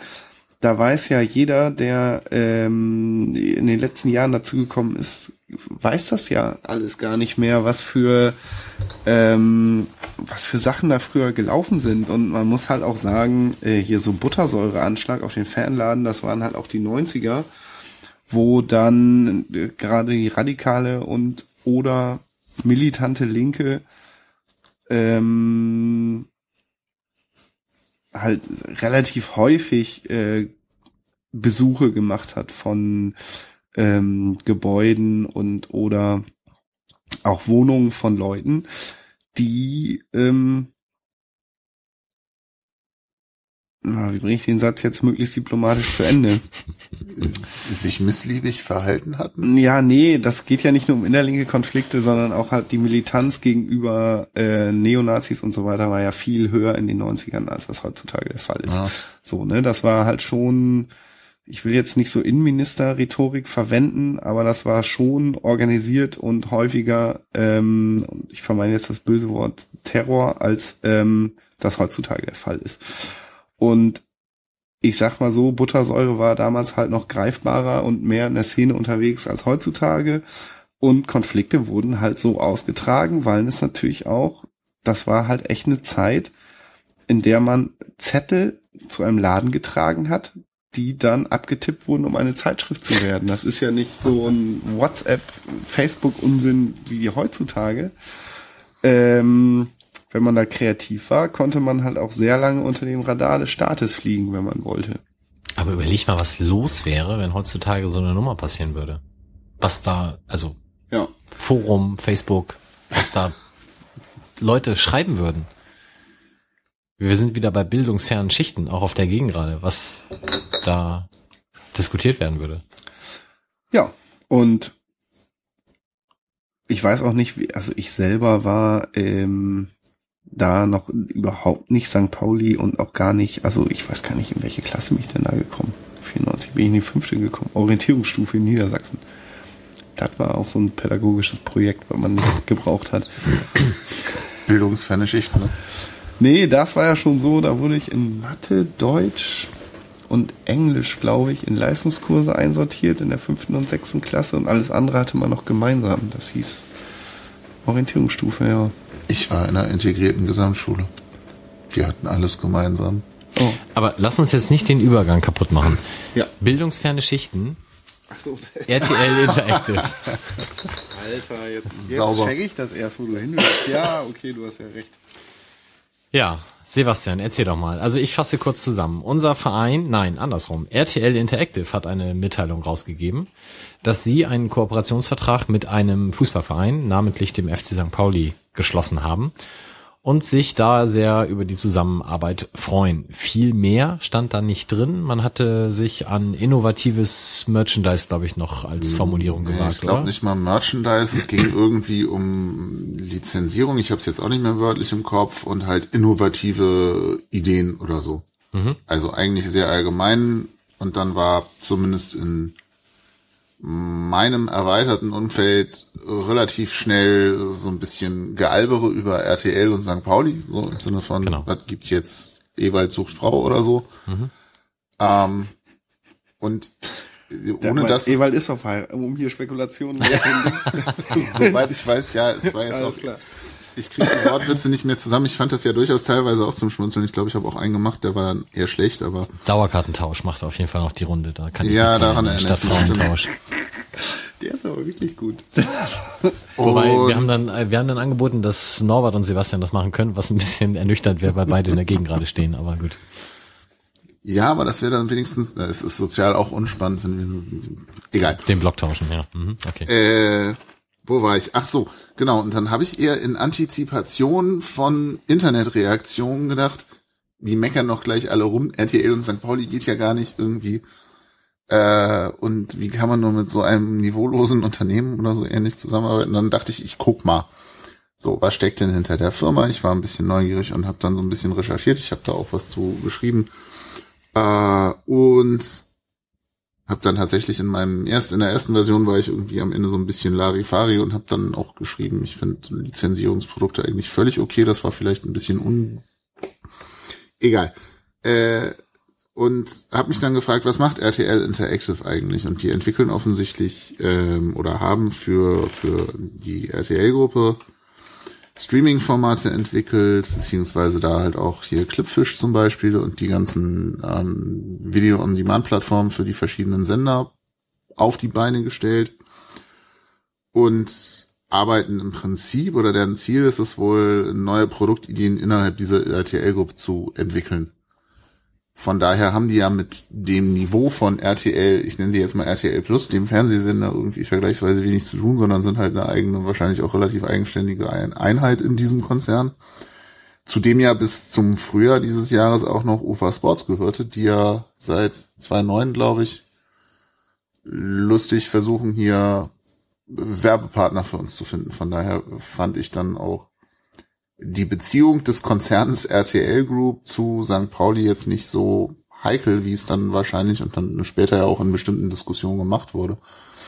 Ähm, und ich habe mich dann gefragt, ob es einen möglichen Zusammenhang gibt zwischen Entwickeln von Online-Plattformen für Videodienstleistungen und ähm, dem FC St. Pauli, weil mir es zumindest so vorkommt, als würde FC St. Pauli TV, die im Moment ja quasi unsere Spiele dann im Web nochmal aufbereitet vermarkten, ähm, zunehmend weniger Inhalte haben, die nicht die Spiele sind. Weil früher war es eigentlich so, es gab irgendwie nach jedem Spiel eine Presserunde, vor jedem Spiel eine Presserunde, zwischendurch noch so ein Video, irgendwie so ein buntes meist und irgendein Spielerinterview oder so. Das ist Bauchgefühl bedeutend weniger geworden. Und ähm, gleichzeitig scheint der Verein die, den eigenen Kanal auf YouTube intensiver zu befüllen. Irgendwie Flimmerkiste 1910 heißen die da, glaube ich. Wenn man rumdeuteln möchte, könnte man jetzt eine Vermutung anstellen, ob der Verein sich da mittelfristig neu positionieren möchte und mit einem anderen Partner zusammenarbeiten will als mit der Telekom, die halt im Moment St. Pauli TV betreiben oder die Plattform zur Verfügung stellen oder so. Keine Ahnung, es wäre für mich sehr wünschenswert, weil ich irgendwie St. Pauli TV inzwischen vergleichsweise schlecht finde von der Umsetzung. Und das ist ja dann auch der Dienstleister, also die Telekom, die das auch für den HSV zum Beispiel macht, denn deren Plattform läuft auf demselben technischen Standard. Äh, und dann habe ich mich noch so ein bisschen gefragt, ob man da nicht möglicherweise mal wieder diesen typischen Online-Reflex zumindest zu, zu übertrieben naja, auslebt, erstmal alles scheiße zu finden, ohne sich irgendwie mit den Details auseinanderzusetzen. Wir sagen, es gibt diese Pressemitteilung von RTL Interactive. Ich glaube, mehr gibt's bisher immer noch nicht. Also der Verein hat sich dazu null geäußert. Es gibt ähm, im, im Abendblatt in so einem, weiß nicht, Zwölfzeiler äh, ein, zwei Sätze von Christoph Pieper, aber auch da steht nicht wirklich was drin, wo man das dran festmachen kann. Äh, und ich frage mich halt so ein bisschen, ob in einer Welt, in der es St. Pauli Weihnachtsmänner und Quietscheentchen gibt, im Zweifelsfall eine St. Pauli Schokotorte jetzt noch so das große Problem wäre. Äh, kann man diskutieren. Ja, sind ja eine Menge Themen. Also zum einen, die Telekom ist der einzige Anbieter, soweit ich weiß, der das tatsächlich extern macht für dann aber auch fast alle Bundesliga-Vereine oder Erst- und Zweitliga-Vereine. Es gibt ganz, ganz wenige Vereine, die ihr Vereinstv wirklich selber äh, anbieten und das dann auch teilweise nur auf YouTube machen, weil alles andere rechtlich wieder nicht abgedeckt ist, die dann aber eben keine Spiele auf dieser Plattform äh, abbilden dürfen. Und das Ganze läuft dann, glaube ich, mit der nächsten Saison aus. Ähm, ebenso wie der Fernsehvertrag läuft, laufen auch die Internetrechte dann aus. Aber wenn ich das richtig verstanden habe, sind die Online-Rechte ja auch schon seit zwei Jahren nicht mehr bei der Telekom. Also dieses Mhm. Telekom sowieso, die hatten ja mal ein eigenes Livestreaming-Angebot. Das, Ähm, ist, das ist zu Sky gegangen, aber ich meine, für dieses jetzt- Vereins-TV haben sie noch die Rechte. Und die sind aber Okay, auch das- gekoppelt an äh, den normalen Fernsehvertrag von der Laufzeit her. Okay, gut, Und- das hieße, das wird neu ausgeschrieben. Genau, und der ähm, die ganze technische Geschichte, auf der das läuft, ähm, das wird nicht mehr weiter gepflegt, weil der Vertrag ausgelaufen ist etc. Der Verein ist da irgendwie auch gerade in der Planung so und ich denke, da wird man dann eben im Zuge dessen vielleicht genau auch einen Teilaspekt in diesem neuen Vertrag haben. Aber was ich auch eingangs schon sagte, wir können hier momentan alle nur spekulieren, weil Handfestes zu der Sache gibt's nicht. Dementsprechend abwarten. Ich, du hast ja, ich, ich habe das Ganze dann ja auch bei beim Übersteiger-Account mit verlinkt. Da hast du teilweise richtig fangen müssen für die letzte Formulierung, die du ja eben auch schon angesprochen hast, mit dem, naja, wenn es halt Geld bringt, so sinngemäß, dann ist es schon okay. Ähm, hast du ja inzwischen auch relativiert bzw. umgeschrieben. Ich denke halt auch, nur weil weil es irgendwie ähm, alle anderen auch machen, müssen wir es nicht auch machen. Nur weil wir schon Entchen haben, müssen wir nicht auch noch eine Schokotorte machen oder ähnliches. Aber ähm, es ist ja auch wahrscheinlich ein bisschen blauäugig zu sagen, wenn der Vertrag jetzt nicht mit RTL Interactive zustande gekommen wäre, dann wäre es wahrscheinlich eine ganz tolle Firma geworden und die hätte nur super Sachen gemacht. Ich meine, so ist es ja auch nicht. Ähm, ich würde einfach generell sagen, erstmal abwarten, was dabei rumkommt. Wenn sich das in diese Richtung TV-Produkt, also sprich äh, Videoangebot irgendwie entwickelt, fände ich das ganz charmant. Wobei ich sagen muss, ich finde die Pressekonferenzen, Presserunde etc., die kommen eigentlich immer noch auf St. Pauli TV. Ähm, Aber die Frequenz ist deutlich niedriger. Das kann auch daran liegen, dass Evaldin irgendwie weniger motiviert ist, das zu machen als andere Trainer davor. Das Ach so, das weiß ich nicht. Aber also grundsätzlich die die Pressekonferenzen werden halt veröffentlicht und ähm, von den Auswärtsspielen nach dem Spiel die Pressekonferenz wird halt immer dann veröffentlicht, wenn der jeweilige Verein das auch zur Verfügung stellt, stellen kann. Ähm, das klappt bei einigen Vereinen sehr gut, bei anderen weniger gut. Da hatte ich mich letztens mit Jürgen Kreuzer drüber unterhalten. Also ähm, und die Presserunde, die kommt ja in der Regel dann auch, wobei ich inzwischen die seltener anschaue, weil ich halt äh, mir meistens nur die Zusammenfassung auf der Homepage durchlese und dann halt nicht mehr die Notwendigkeit habe, das auch nochmal im Video zu machen. Weil ich dann bei dem Video ja auch immer die Stimmen der Fragesteller höre und je nachdem zu welcher Zeitpunkt die gehören, habe ich dann da schon wieder keinen Bock mehr drauf. Deswegen lese ich dann lieber die anonymisierte Zusammenfassung. Aber ansonsten bin ich mit dem Produkt immer noch zufrieden. Aber wie gesagt, da mag es ja sein, dass der Verein zur neuen Saison dann auch schon was deutlich schickeres, moderneres aufbaut und was dann da bei dem RTL Interactive bei rumkommt, das wird man dann sehen. Gut. Möchtest du auch noch was Substanzielles dazu beitragen, Wilko? Hast du es überhaupt mitbekommen? Ich habe es mitbekommen, nur durch die Pressemitteilung, aber da ich weder Flimmerkiste gucke, noch irgendwas, irgendwas äh, vom Verein konsumiere, was Geld kostet, ist mir das eigentlich auch wurscht. Außer Darf ich dich- Dauerkarten. Danke. Genau. Aber das ist halt auch, ja, ich bin Vereinsmitglied, ich habe eine Dauerkarte. Ähm, und was mich halt ein bisschen hellhörig hat werden lassen, ist diese, äh, irgendwo tauchte der Name äh, von dem Konzern Lagard, Lagardère, wie heißt Lagardère. der? Lagardère auf, ähm, der halt Rüstungsbeteiligungen hat Hatte. oder hatte. hatte. Ähm, das war mein größter emotionaler Aufreger, ungefähr 0,3 Sekunden lang und ansonsten hat mich das null interessiert. Aber inwiefern Aufreger? Weil das ist ja der Mutterkonzern von Absolut gewesen. Und Genau. Sport, UFA Sports jetzt auch. Es ähm, wäre für mich ein, es hätte Konfliktpotenzial gegeben, wenn dieser Konzern noch tatsächliche Rüstungsbeteiligung hätte. Aber das war ja die Situation in den letzten Jahren. Da gehörte absolut dazu und Da sie hatten die Rüstungs... Also da gab es ja auch tatsächlich äh, Diskussionen Genau, da und habe ich mich auch und so beteiligt und so weiter. Da war ich auch emotional beteiligt. Ähm, aber im Augenblick, also äh, äh, Medienpartner sind mir halt total egal, weil ich gucke ähm, ich konsumiere den Verein entweder über eine Plattform, für die ich bezahlen muss, weil ich sonst das Spiel nicht sehen muss und mich den Mechanismen des Marktes unterwerfe, oder ich gehe ins Stadion. Ähm, aber also diese ganzen Online-Angebote und so weiter nehme ich überhaupt nicht, nehme ich überhaupt nicht wahr. Du liest nur den Übersteigerblog. Ich finde das gut. Und das ist eigentlich ein total schöner Übergang zum nächsten Thema. Genau. Deswegen öffne ich gerade hier mein, mein Smartphone. Weil wir würden jetzt noch sprechen über Podcasts. Das ist so ein bisschen Meta. Ähm, und bevor wir jetzt hier selber noch vier Stunden damit füllen, würde ich ganz kurz einmal verweisen auf äh, den Podcast Tribünengespräch, der ganz, ganz hervorragend ist, weil der sich immer sehr ausführlich mit Themen be- beschäftigt, für die sonst in Podcasts vielleicht nicht die Zeit bleibt. Unter anderem gibt's da sehr interessante Gespräche über Doping.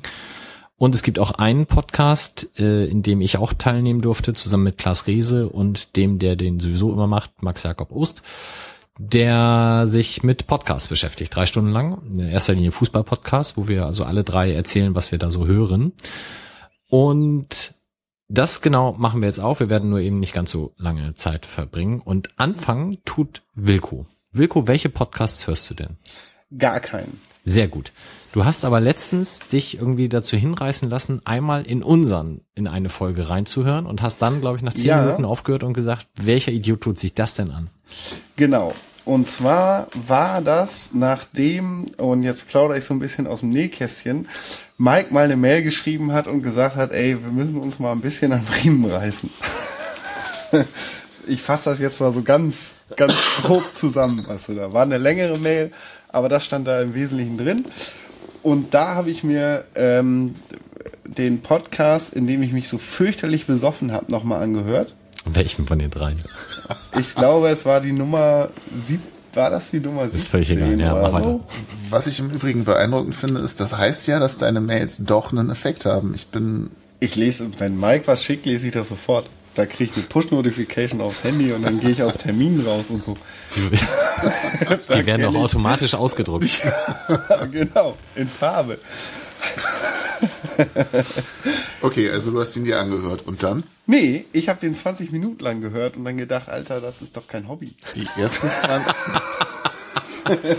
Und noch mal kurz, die ersten 20 Minuten oder etwas Nee, fortgeschritten? die ersten 20 Minuten. Da warst du doch noch nüchtern. Ja, aber ich dachte so, wenn, dann den. Da haben mich viele drauf angesprochen, wo die Meinungen sehr polarisierend waren, von Alter, wie geil war das denn, bis zu Mike.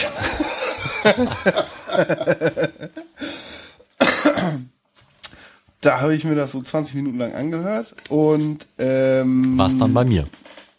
Nö, ja, genau. Und dachte dann, Alter, das ist ja, das ist echt wirklich kein Hobby.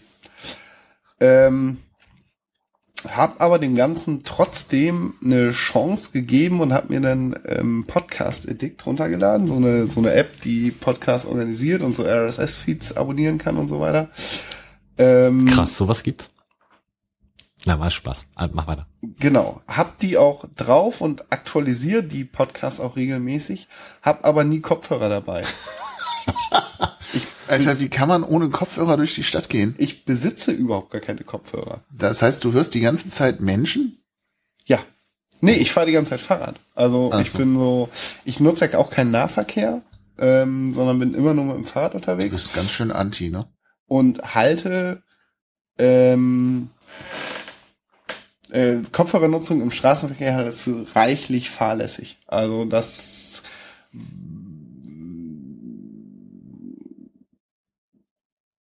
ich erlebe immer nur Leute, die sehr dumme Sachen im Straßenverkehr tun, weil sie mit Kopfhörern halt nicht mitkriegen, dass hinter ihnen zum Beispiel auch noch Sachen passieren und so.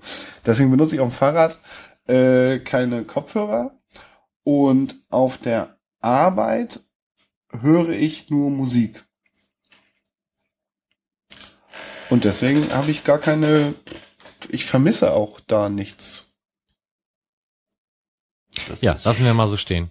Das heißt, du hast auch, äh, du hast ja letztens einmal gesucht nach sanft und sorgfältig. Genau. Die sind auch bei Podcast Addict bei mir drin und äh, ich lade mir auch immer die neuen Folgen dann aktiv auch runter. Aber gehört habe ich noch keine. Ist das dann so ein Benefit-Ding, dass du die runterlädst in der Hoffnung, dass auf der Gegenseite die sehen, noch jemand hört uns? Ah, super.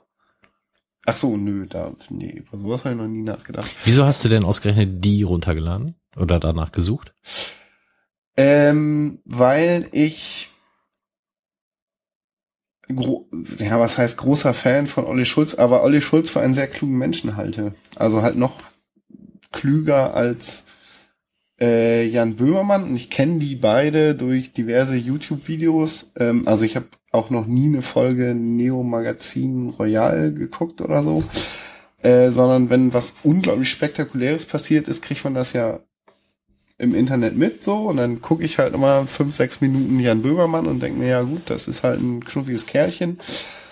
Ähm, und dann hab ich ähm, das Video von Olli Schulz gesehen, wo er über die deutsche Rap-Szene ablästert, was halt sehr lustig ist. Ähm, und da war das so eine äh, mangelnde Impulskontrolle, die dann dazu geführt hat, dass ich mich auch nach sanft und sorgfältig erkundigt habe, ohne aber, dass da bisher eine Konsequenz daraus erwachsen ist, in dass ich das jemals gehört hätte. Was mich jetzt noch interessiert ist, bist du beim Einkaufen genauso? Also kaufst du auch Kram und kannst ihn gar nicht gebrauchen? Nee, ich kaufe sogar sehr wenig Kram, muss ich sagen, weil ähm, meinst du einkaufen Lebensmittel also Ist völlig egal, oder das so? ist auch Ach so, nee, ich bin ein sehr disziplinierter Einkäufer und kaufe eigentlich jede Woche das gleiche. Hm. Ohne. Ich habe auch keine, also ich konsumiere auch echt wenig. Also kaufe mir wenig. Ich besitze keine Gadgets. Ich besitze nicht mal einen Computer, der mir gehört, sondern ich habe nur so ein, ich habe einen Arbeitsrechner. Ich habe kein Tablet. Das Handy, mein Smartphone gehört mir auch nicht. Ich kaufe mir nichts, was irgendwie Spaß macht. So, wir müssen jetzt alle kurz weinen und dann geht's weiter. Nee, ich mache das ja bewusst. Also so, ähm, das ist eine lange Geschichte, da kann ich mal über meinen, über meine Monats, ach, habe ich bestimmt schon mal erzählt, ne? Meine Monatssteps und so. Du könntest Das- einen Podcast dazu machen eigentlich. Oh ja. Habe ich schon mal überlegt. Ich habe auch schon mal auf Twitter ähm, Meinungen eingeholt, wie so eine Gemeinschaftsseite bei Facebook. Ähm, also mein Monatsprogramm ist, jeden Monat aktiv darüber nachzudenken, nächsten Monat etwas nicht zu tun, was für die Welt schlecht ist. Ähm, bedeutet also konkret in seinem Konsum was zu ändern, weil ich nämlich nicht dazu durchringen kann, ähm, Vegetarier zu werden und so. Und die Deutschen, das äh, habe ich ein sehr interessantes Interview im Radio. Ich höre viel Radio. Ich bezahle ja auch gerne GEZ, um sehr viel NDR Info und Deutschlandfunk und so zu hören. Die Radio.de App ist die, die nach Facebook und Twitter am häufigsten bei mir geöffnet ist. Aber du hast doch keine Kopfhörer. Nee, das liegt dann tatsächlich so rum, Ach das so. Gerät, und dann läuft Radio. Wenn ich zum Beispiel, äh, wenn es Kaffeekuchen gibt am Wochenende und so, dann läuft immer NDR Info. Meine Tochter wird mich irgendwann hassen, glaube ich, weil so ein Scheiß. Äh, naja, ich habe auf jeden Fall so ein ähm, persönliches Programm, dass ich jeden Monat entscheide, ab nächsten Monat änderst du irgendwas an deinem Konsum. Äh, ganz egal, wie teuer das ist. Ähm, und das mündet dann in so Sachen wie man guckt in Supermärkten immer nach Verpackungsalternativen, die nicht aus Plastik sind, also Glas oder Metall. Ganz egal, ob das Produkt dann sehr viel teurer ist oder nicht, sondern dann wird halt beschlossen, ich kaufe jetzt Öl nicht mehr, äh, na, Öl ist ein blödes Beispiel. Nicht mehr im Ähm, Tetrapack. Mhm. ja, genau.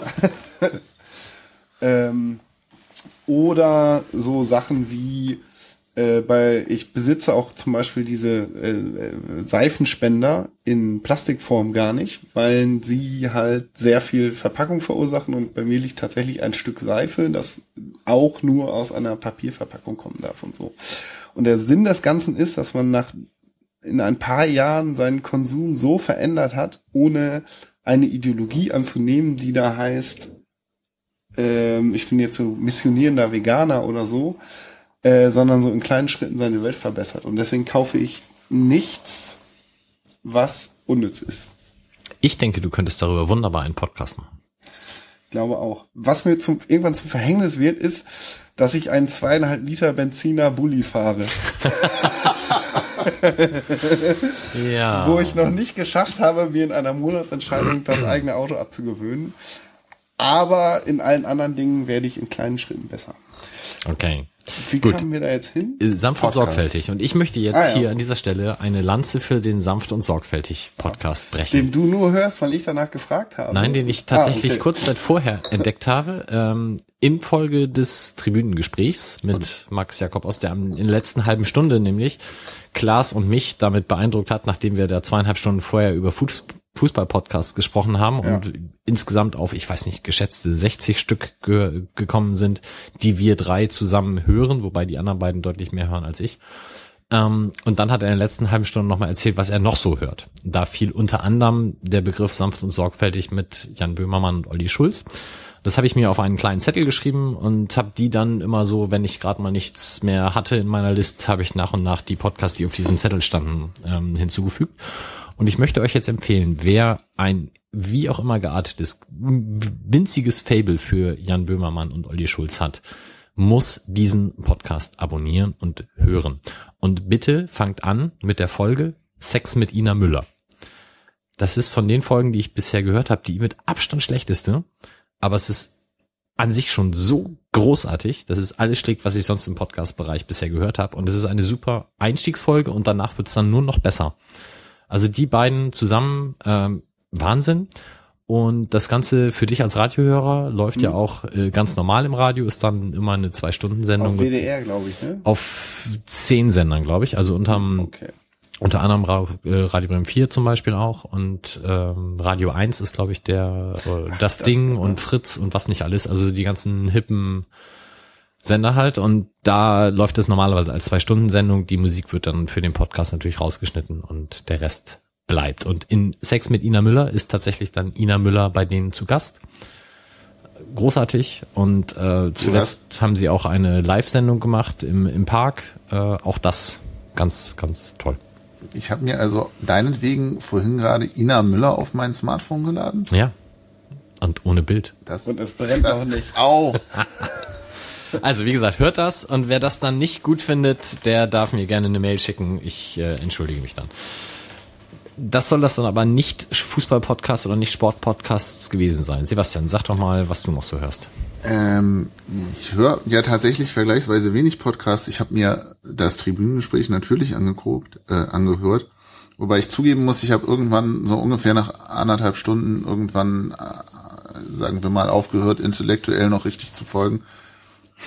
Dabei höre ich Das den, ist den, aber Ungewohnheit. Aber du hast gehört, was der Klaas Nettes über uns gesagt hat. ja und ich höre gerade Max ja auch gesagt? sehr sehr gerne. Ich habe es nicht mehr präsent, aber es war sehr nett. Wir können das ja verlinken, dann Es kannst du ist- dir das da Ich anschauen. wollte gerade sagen, es war irgendwann im Sommer. Also es war Sommer und so.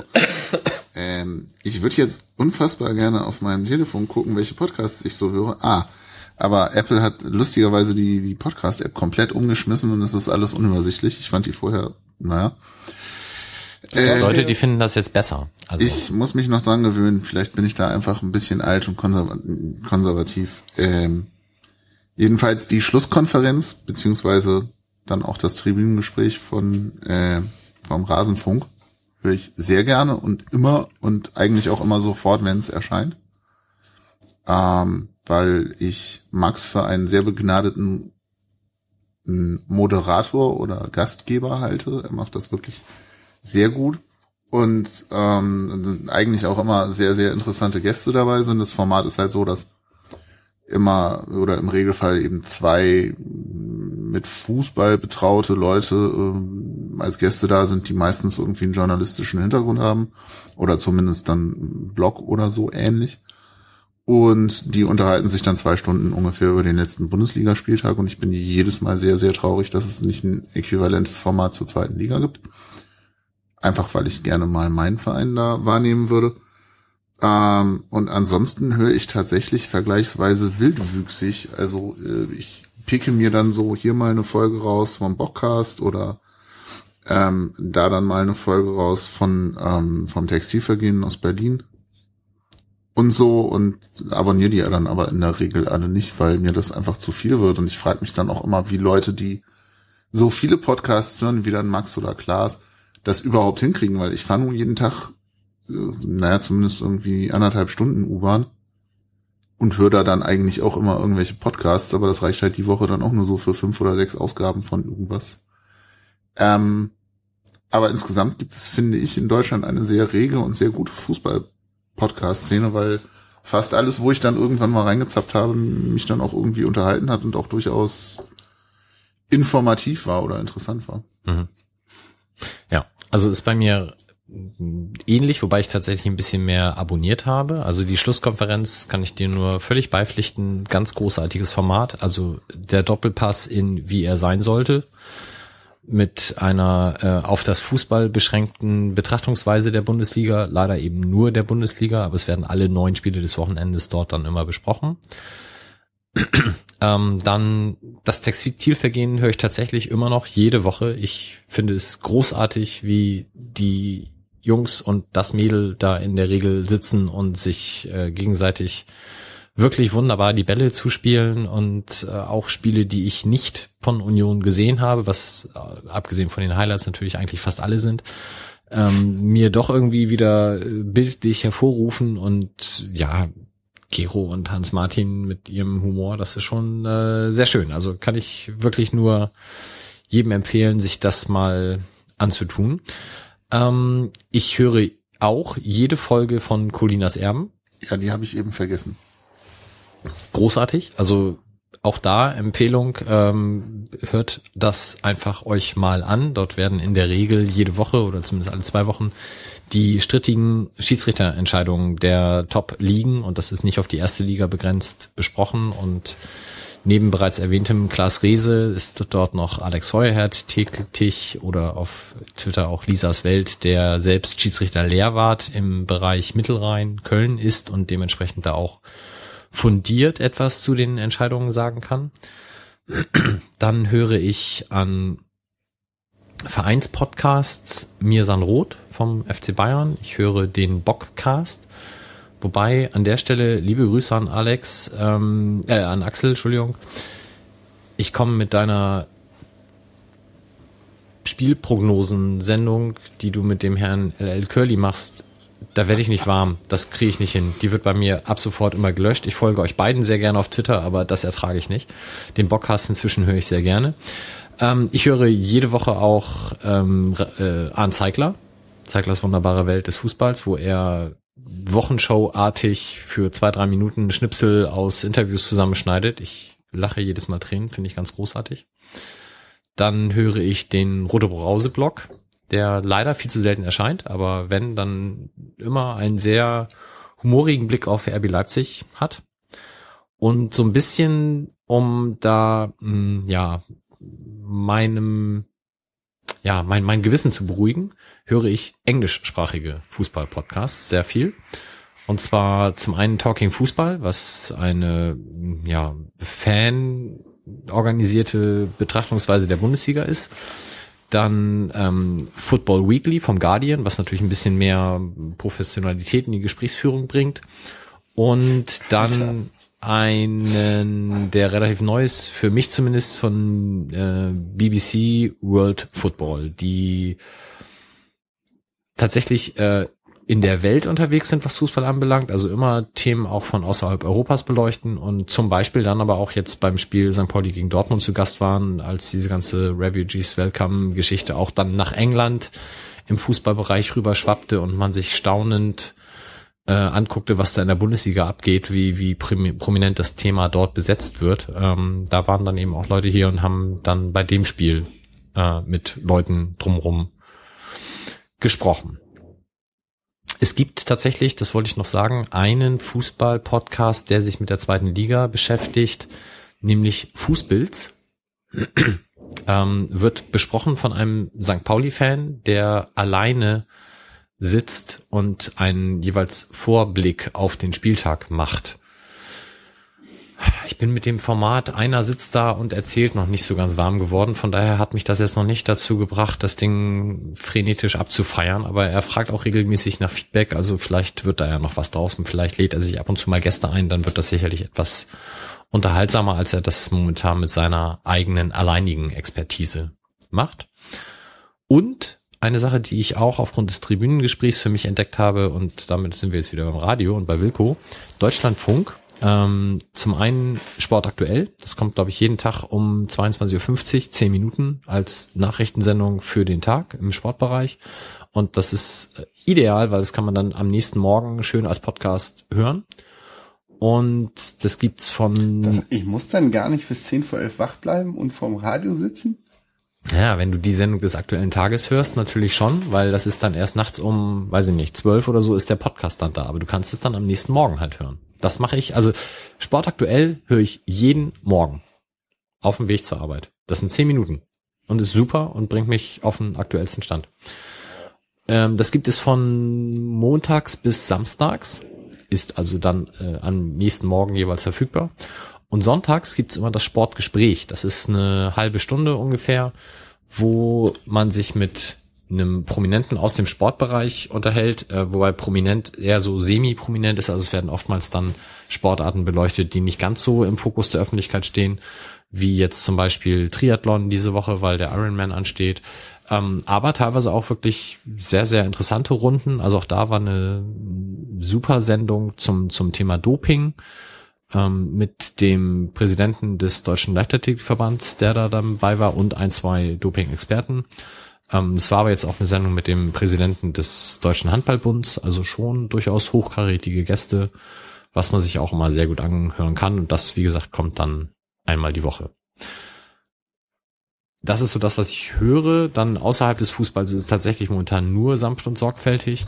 Und ich habe angefangen mit Radio Nukular ich werde damit aber nicht warm. Die haben irgendwie eine sechs Stunden Sendung zu ihren Mädchengeschichten veröffentlicht, die auf Twitter entsprechend gehypt wurde. Sorry, da, bin ich raus. Da weiß ich überhaupt nicht, was das ist. Da musst du Colini Su folgen und der erklärt dir das dann. Mit Bildern. Also da sitzen drei, vier, fünf junge Männer und unterhalten sich übers Weltgeschehen. Ähm, das müsstest du eigentlich deswegen wissen, weil das, glaube ich, auch in einem ähnlichen Zusammenschluss passiert wie diese ganzen YouTube-Stars also die sind auch irgendwie unter der Organisation von irgendeinem Podcast-Label, hätte ich jetzt fast gesagt. Werden derbe abgefeiert, kommen demnächst auf Tour. Nicht mein Format, komme ich nicht mit klar. Aber ich höre genug Fußballsendungen, so dass mich das nicht stört, da das nicht zu hören. Und dann habe ich noch ein paar Sachen, die ich nicht abonniert habe. Dann hat er noch ein paar Sachen, Alter. ja, die ich, die ich nicht abonniert habe, die ich also nur selektiv ja, ja, höre. Ist schon gut. Das ist nämlich einmal mein Sportradio und das ist gleich die große Kritik, weil die sind leider nicht einzeln äh, hörbar. Dementsprechend läuft da alles in einen riesigen Feed rein und das ist äh, nach zu wie vor viel. zu viel. Also tut mir leid, weil dadurch verpasse ich ganz viele tolle Sendungen, die ich gerne hören würde, aber in diesem Wust geht das einfach unter. Ähm, was ich da auf jeden Fall empfehlen kann, ist das Spiel meines Lebens, wo ähm, Andreas Thies sich immer mit jemandem unterhält über ein Spiel, was dieser Mensch zu dem Spiel seines Lebens gemacht hat. Das ist ganz, ganz tolles Format. Ähm, und halt bei Sportradio 360 einmal die Woche donnerstags immer der Big Show, wo ähm, auch in der Regel dann Sportreporter, Sportjournalisten sich austauschen über alle möglichen Geschichten des Sports. Natürlich mit dem Schwerpunkt Fußball, aber dann auch alles, was uns so ansteht. Das höre ich so. Und wenn ich natürlich so wie jetzt die letzten Wochen öfter mal auf Geschäftsreise bin, dann höre ich auch mal an einem Tag acht Stunden Podcast, weil mit Reisezeit etc. habe ich nichts Besseres zu tun.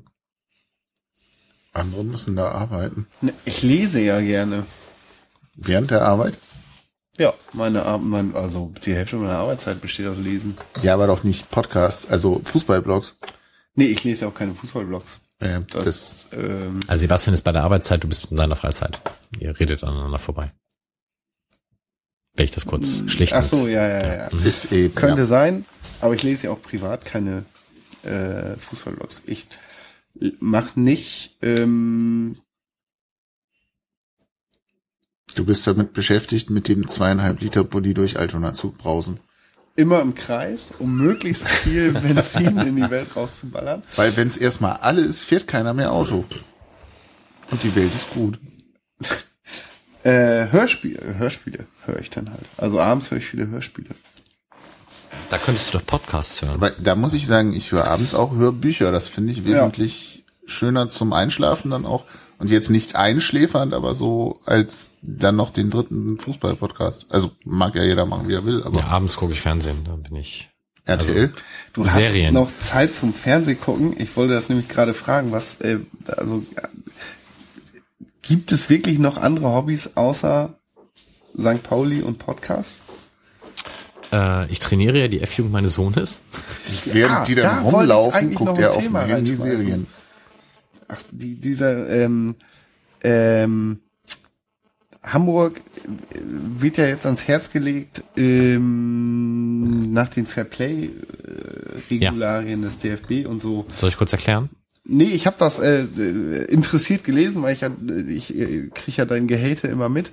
Deswegen habe ich mich da mal aus Versehen eingelesen. Was? in den ganzen- Gehate? Achso. Könntest du kurz erzählen, worum es geht? Es geht darum, dass Eltern zum Beispiel nur noch 15 Meter vom Fußballplatz entfernt positioniert werden dürfen.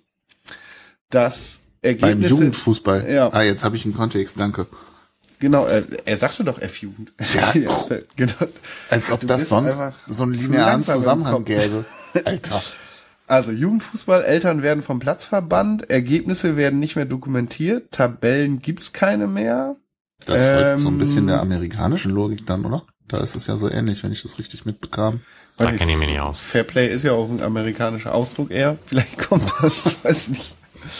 Ähm, aber es ist halt keine harte Vorgabe, sondern äh, es liegt an den Vereinen, das umzusetzen. Aber sind die Vereine nicht quasi äh, Eltern, die sich zusammengeschlossen Ja, haben? das ist nämlich genau das Ding, was ich gerade ansprechen wollte.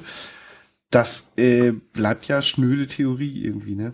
Naja, es scheitert ja teilweise schon an den räumlichen Gegebenheiten, weil äh, in einer perfekten Welt hast du dann an beiden Seiten des Spielfeldes äh, davon abgesetzt eine 15-Meter-Linie, hinter der sich dann die Zuschauer positionieren. Das geht auf vielen Plätzen gar nicht. Gilt das mit den 15 Metern denn für Eltern oder für alle Zuschauer?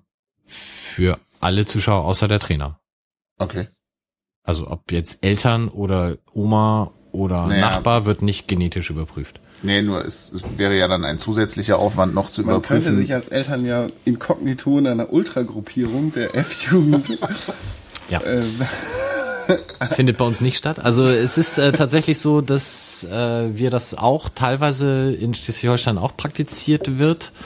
Ähm, scheitert, wie gesagt, dann teilweise an den baulichen Dingen. Also wir hatten das eine Mal, dass der Verein ganz brav diese 15-Meter-Linie abgezeichnet hatte am Spielfeldrand. Und das Problem war aber, die Bande hinterm Tor ist direkt hinterm Tor. Und da standen die Leute dann hinter und dementsprechend sind sie dann einen Meter vom Spielfeld weg. Ähm, war mir aber auch recht, also solange ich als Trainer an der Seite stehen kann und nicht mit den Eltern zusammenstehen muss, ist für mich alles gut. Und in der Regel stehen die Eltern auf einer Seite und die Trainer gehen dann auf die andere, damit sie da beide ihre Ruhe haben. Und die Trainer können dann, zumindest ist das bei uns so, auch wunderbar nebeneinander stehen, ohne dass da was passiert. Ähm, ich habe auch bisher die Erfahrung gemacht, dass das in Schleswig-Holstein alles etwas entspannter ist als in Hamburg. Also wenn wir gegen Hamburger Teams spielen, ist da schon grundsätzlich ein bisschen mehr Action und auch mehr mh, emotionale Beteiligung, auch im Bereich der Siebenjährigen. Ich habe neulich eine Reportage über Hannover Linden gesehen, wo es offensichtlich ein, ähm, eine Rugby-Tradition gibt.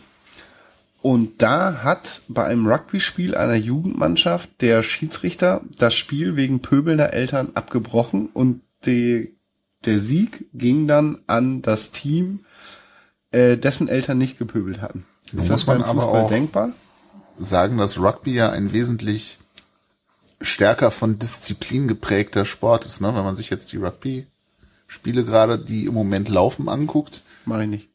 könntest du mal machen, dann würdest du sehen, wie überhaupt nicht der Schiedsrichter da angegangen wird, weil es da einfach konsequenter umgesetzt wird und wenn du mit dem Schiri meckerst, dann war das Spiel halt vorbei für dich. Und zwar nicht so wie beim Fußball, dass Meckern dann ein sehr dehnbarer Begriff ist und erst wenn du seine Frau zweimal persönlich beleidigt hast oder so ähnlich, gehst du dann vom Platz, sondern da ist halt Ruhe, da ist, das finde ich sehr angenehm als Zuschauer, dass da nicht dauernd irgendwelche komischen Ausraster sind. Das erinnert mich an diese Kolumne äh, zur ähm, Frauenfußball-WM, wo in England, ich weiß gar nicht, was eine englische Zeitung war. Ähm, äh, das kann, ist offensichtlich gar kein Fußball, weil niemand wälzt sich am Boden, keiner diskutiert, sondern nach einem Pfiff wird einfach aufgestanden und weitergespielt. Das ist, kann nicht dieses Fußball sein, von dem wir mal alle reden. Ähm, äh, aber äh, die Regularien geben das nicht her. Dass ein Schiri einfach sagen kann, so, ey, Nee, nicht, nicht, also du, du, die Regularien geben her, dass du als Schiedsrichter denjenigen, der meckerst, wenn das nicht ein Spieler ist, halt von der Anlage verweisen kannst. Ja, gut, das äh, ist dann auch eher Theorie. Ja. Macht wahrscheinlich auch keinen Spaß, wenn man dann wür- in einem müsste man mal einführen, dann wäre, glaube ich, echt schnell. Weil bei diesem, äh, in dieser Doku ähm, natürlich alle Spieler der ähm, Mannschaft des Sohnes, der ähm, äh, der zu der Mutter gehörte, auf die Mutter los sind und gesagt, ey, wegen dir und so. Und die war dann richtig sozial isoliert und stand heulend zum Schluss am Spielfeldrand. Du herzensgute Frau, haben sie zu ihr gesagt. Genau. aber ich finde ja das Involvement, das Eltern da mitbringen, wenn ihre Juniors und Juniorinnen da irgendwie Sport machen, sowieso immer sehr seltsam Ja, zu beobachten, so als nicht- Kinderloser. Sekunde mal, will uns einschließen. Warte mal eben, wir müssen das mal eben klären. Ähm, redet ihr mal weiter, ich komme gleich wieder. Also jedenfalls, ich bin ja, wenn es nicht gerade um St. Pauli geht, vergleichsweise emotionsfrei. Ja, ich bin auch sehr gespannt, wie das sich bei mir entwickelt, weil ich eigentlich auch immer dachte, ich bin da auch relativ emotionsfrei, aber jetzt auch schon so bei ähm, äh, Situationen auf dem Spielplatz mich selber ertappe, äh, dass ich versuche, meiner Tochter einen Vorteil zu verschaffen im Kampf um die Schaufel und so, wo ich dann auch reflektieren muss, um zu sagen, nee, auch Konflikte werden, äh, sollen Kinder mal unter sich austragen und wenn das nicht allzu grob wird, äh, soll man sich da nicht einmischen. Aber das scheint ja, das ist wieder so Bauchgefühl, als Nicht-Eltern sagt sich sowas vielleicht auch leichter. Das war früher doch anders. Früher hat sich da niemand eingemischt. Ich glaube, wir hatten nicht mal Eltern auf dem Spielplatz. Wir haben uns Ja. einfach geprügelt, sind nach Hause und Mutter hat gesagt, deine Hose ist kaputt. So Ja. geht das nicht. Hat nochmal geprügelt. Also das ist vielleicht, wenn ich das noch ergänzen darf, der, ähm, der, der sinnvolle Teil an dieser Regeländerung, dass teilweise ohne Schiedsrichter gespielt wird. Ähm, das ist sehr jahrgangsabhängig. Es macht zum Beispiel in der G-Jugend aus meiner Sicht überhaupt keinen Sinn, weil die Kinder noch gar nicht mit den Regeln so weit vertraut sind, dass sie das unter sich klären können. Weil dann sagt der eine äh, Ecke, wenn der Gegner den Ball ins Ausgeschossen hat, ins Tor aus. Und dann läuft womöglich der eigene Spieler hin und will die Ecke für den Gegner schießen oder so. Also die sind noch so weit weg von den Regeln, dass das noch nicht so richtig geblickt wird. Da ist ohne Schiedsrichter spielen tatsächlich eher mh, kontraproduktiv. Ab der F-Jugend sind die Regeln in der Regel bekannt. Also das ab F-Jugend ist welches Alter? sieben. Sieben. Also aktuell jetzt 2008er Jahrgang ist jüngerer Jahrgang F-Jugend 2000 2008 geboren und 2007 geboren wäre jetzt schon älterer Jahrgang F-Jugend. Ähm, und, und da ist das gut und da wird das auch in der Regel geklärt und das ist tatsächlich auch etwas, was man dann in älteren Jahrgängen nicht mehr sieht. Wenn der Ball ausgeht und äh, du von draußen irgendwie rein musst, ist, keine Ahnung, hier Jasper ist Ecke, dann sagt womöglich äh, der Spieler selbst, nee, nee, ich war noch dran, ist Abstoß, alles gut. So, also da sind die Kinder in dem Alter auch noch total fair und klären das tatsächlich unter sich. Also es gibt ja natürlich mal Situationen, wo der eine umgeschubst wird, er selbst sagt, das war ein Foul und der Verteidiger sagt, ey, war gar nichts. Aber das ist die absolute Ausnahme und äh, in 99 Prozent der Fälle klären die das wirklich gut unter sich und du brauchst keinen Schiedsrichter. Das haben wir ja früher auch hingekriegt. Also Ja, eben. Bolzen ging auch immer ohne Schiri. Ja, aber es macht was mit dir, wenn du so ein Trikot anhast. Das ist was anderes als Bolzen. Ah, na gut, bei uns war es auch Bolzen, wir haben den Trikot an.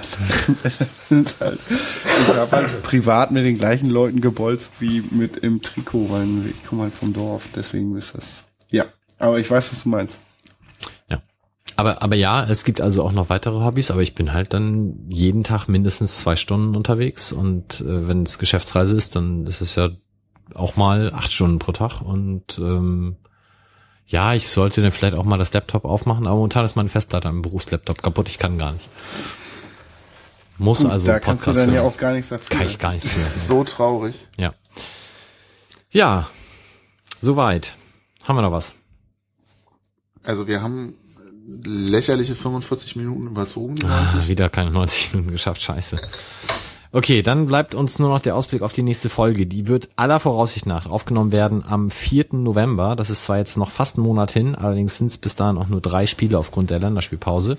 Und da wir uns da elf Tage vor der Jahreshauptversammlung befinden, werden wir versuchen, uns dann inhaltlich der Sendung dann auch diesem Thema anzunehmen. Das wird hoffentlich mit einem Gast passieren. Da haben wir zwei Leute im Blick und werden dann auch bekannt geben, wenn das soweit ist und spruchreif. In dem Sinne, schönen Abend noch und nach der Länderspielpause dann gerne mal wieder ein Auswärtssieg an der alten Försterei. Bis denn. Bis dann. Tschüss. Tschüss.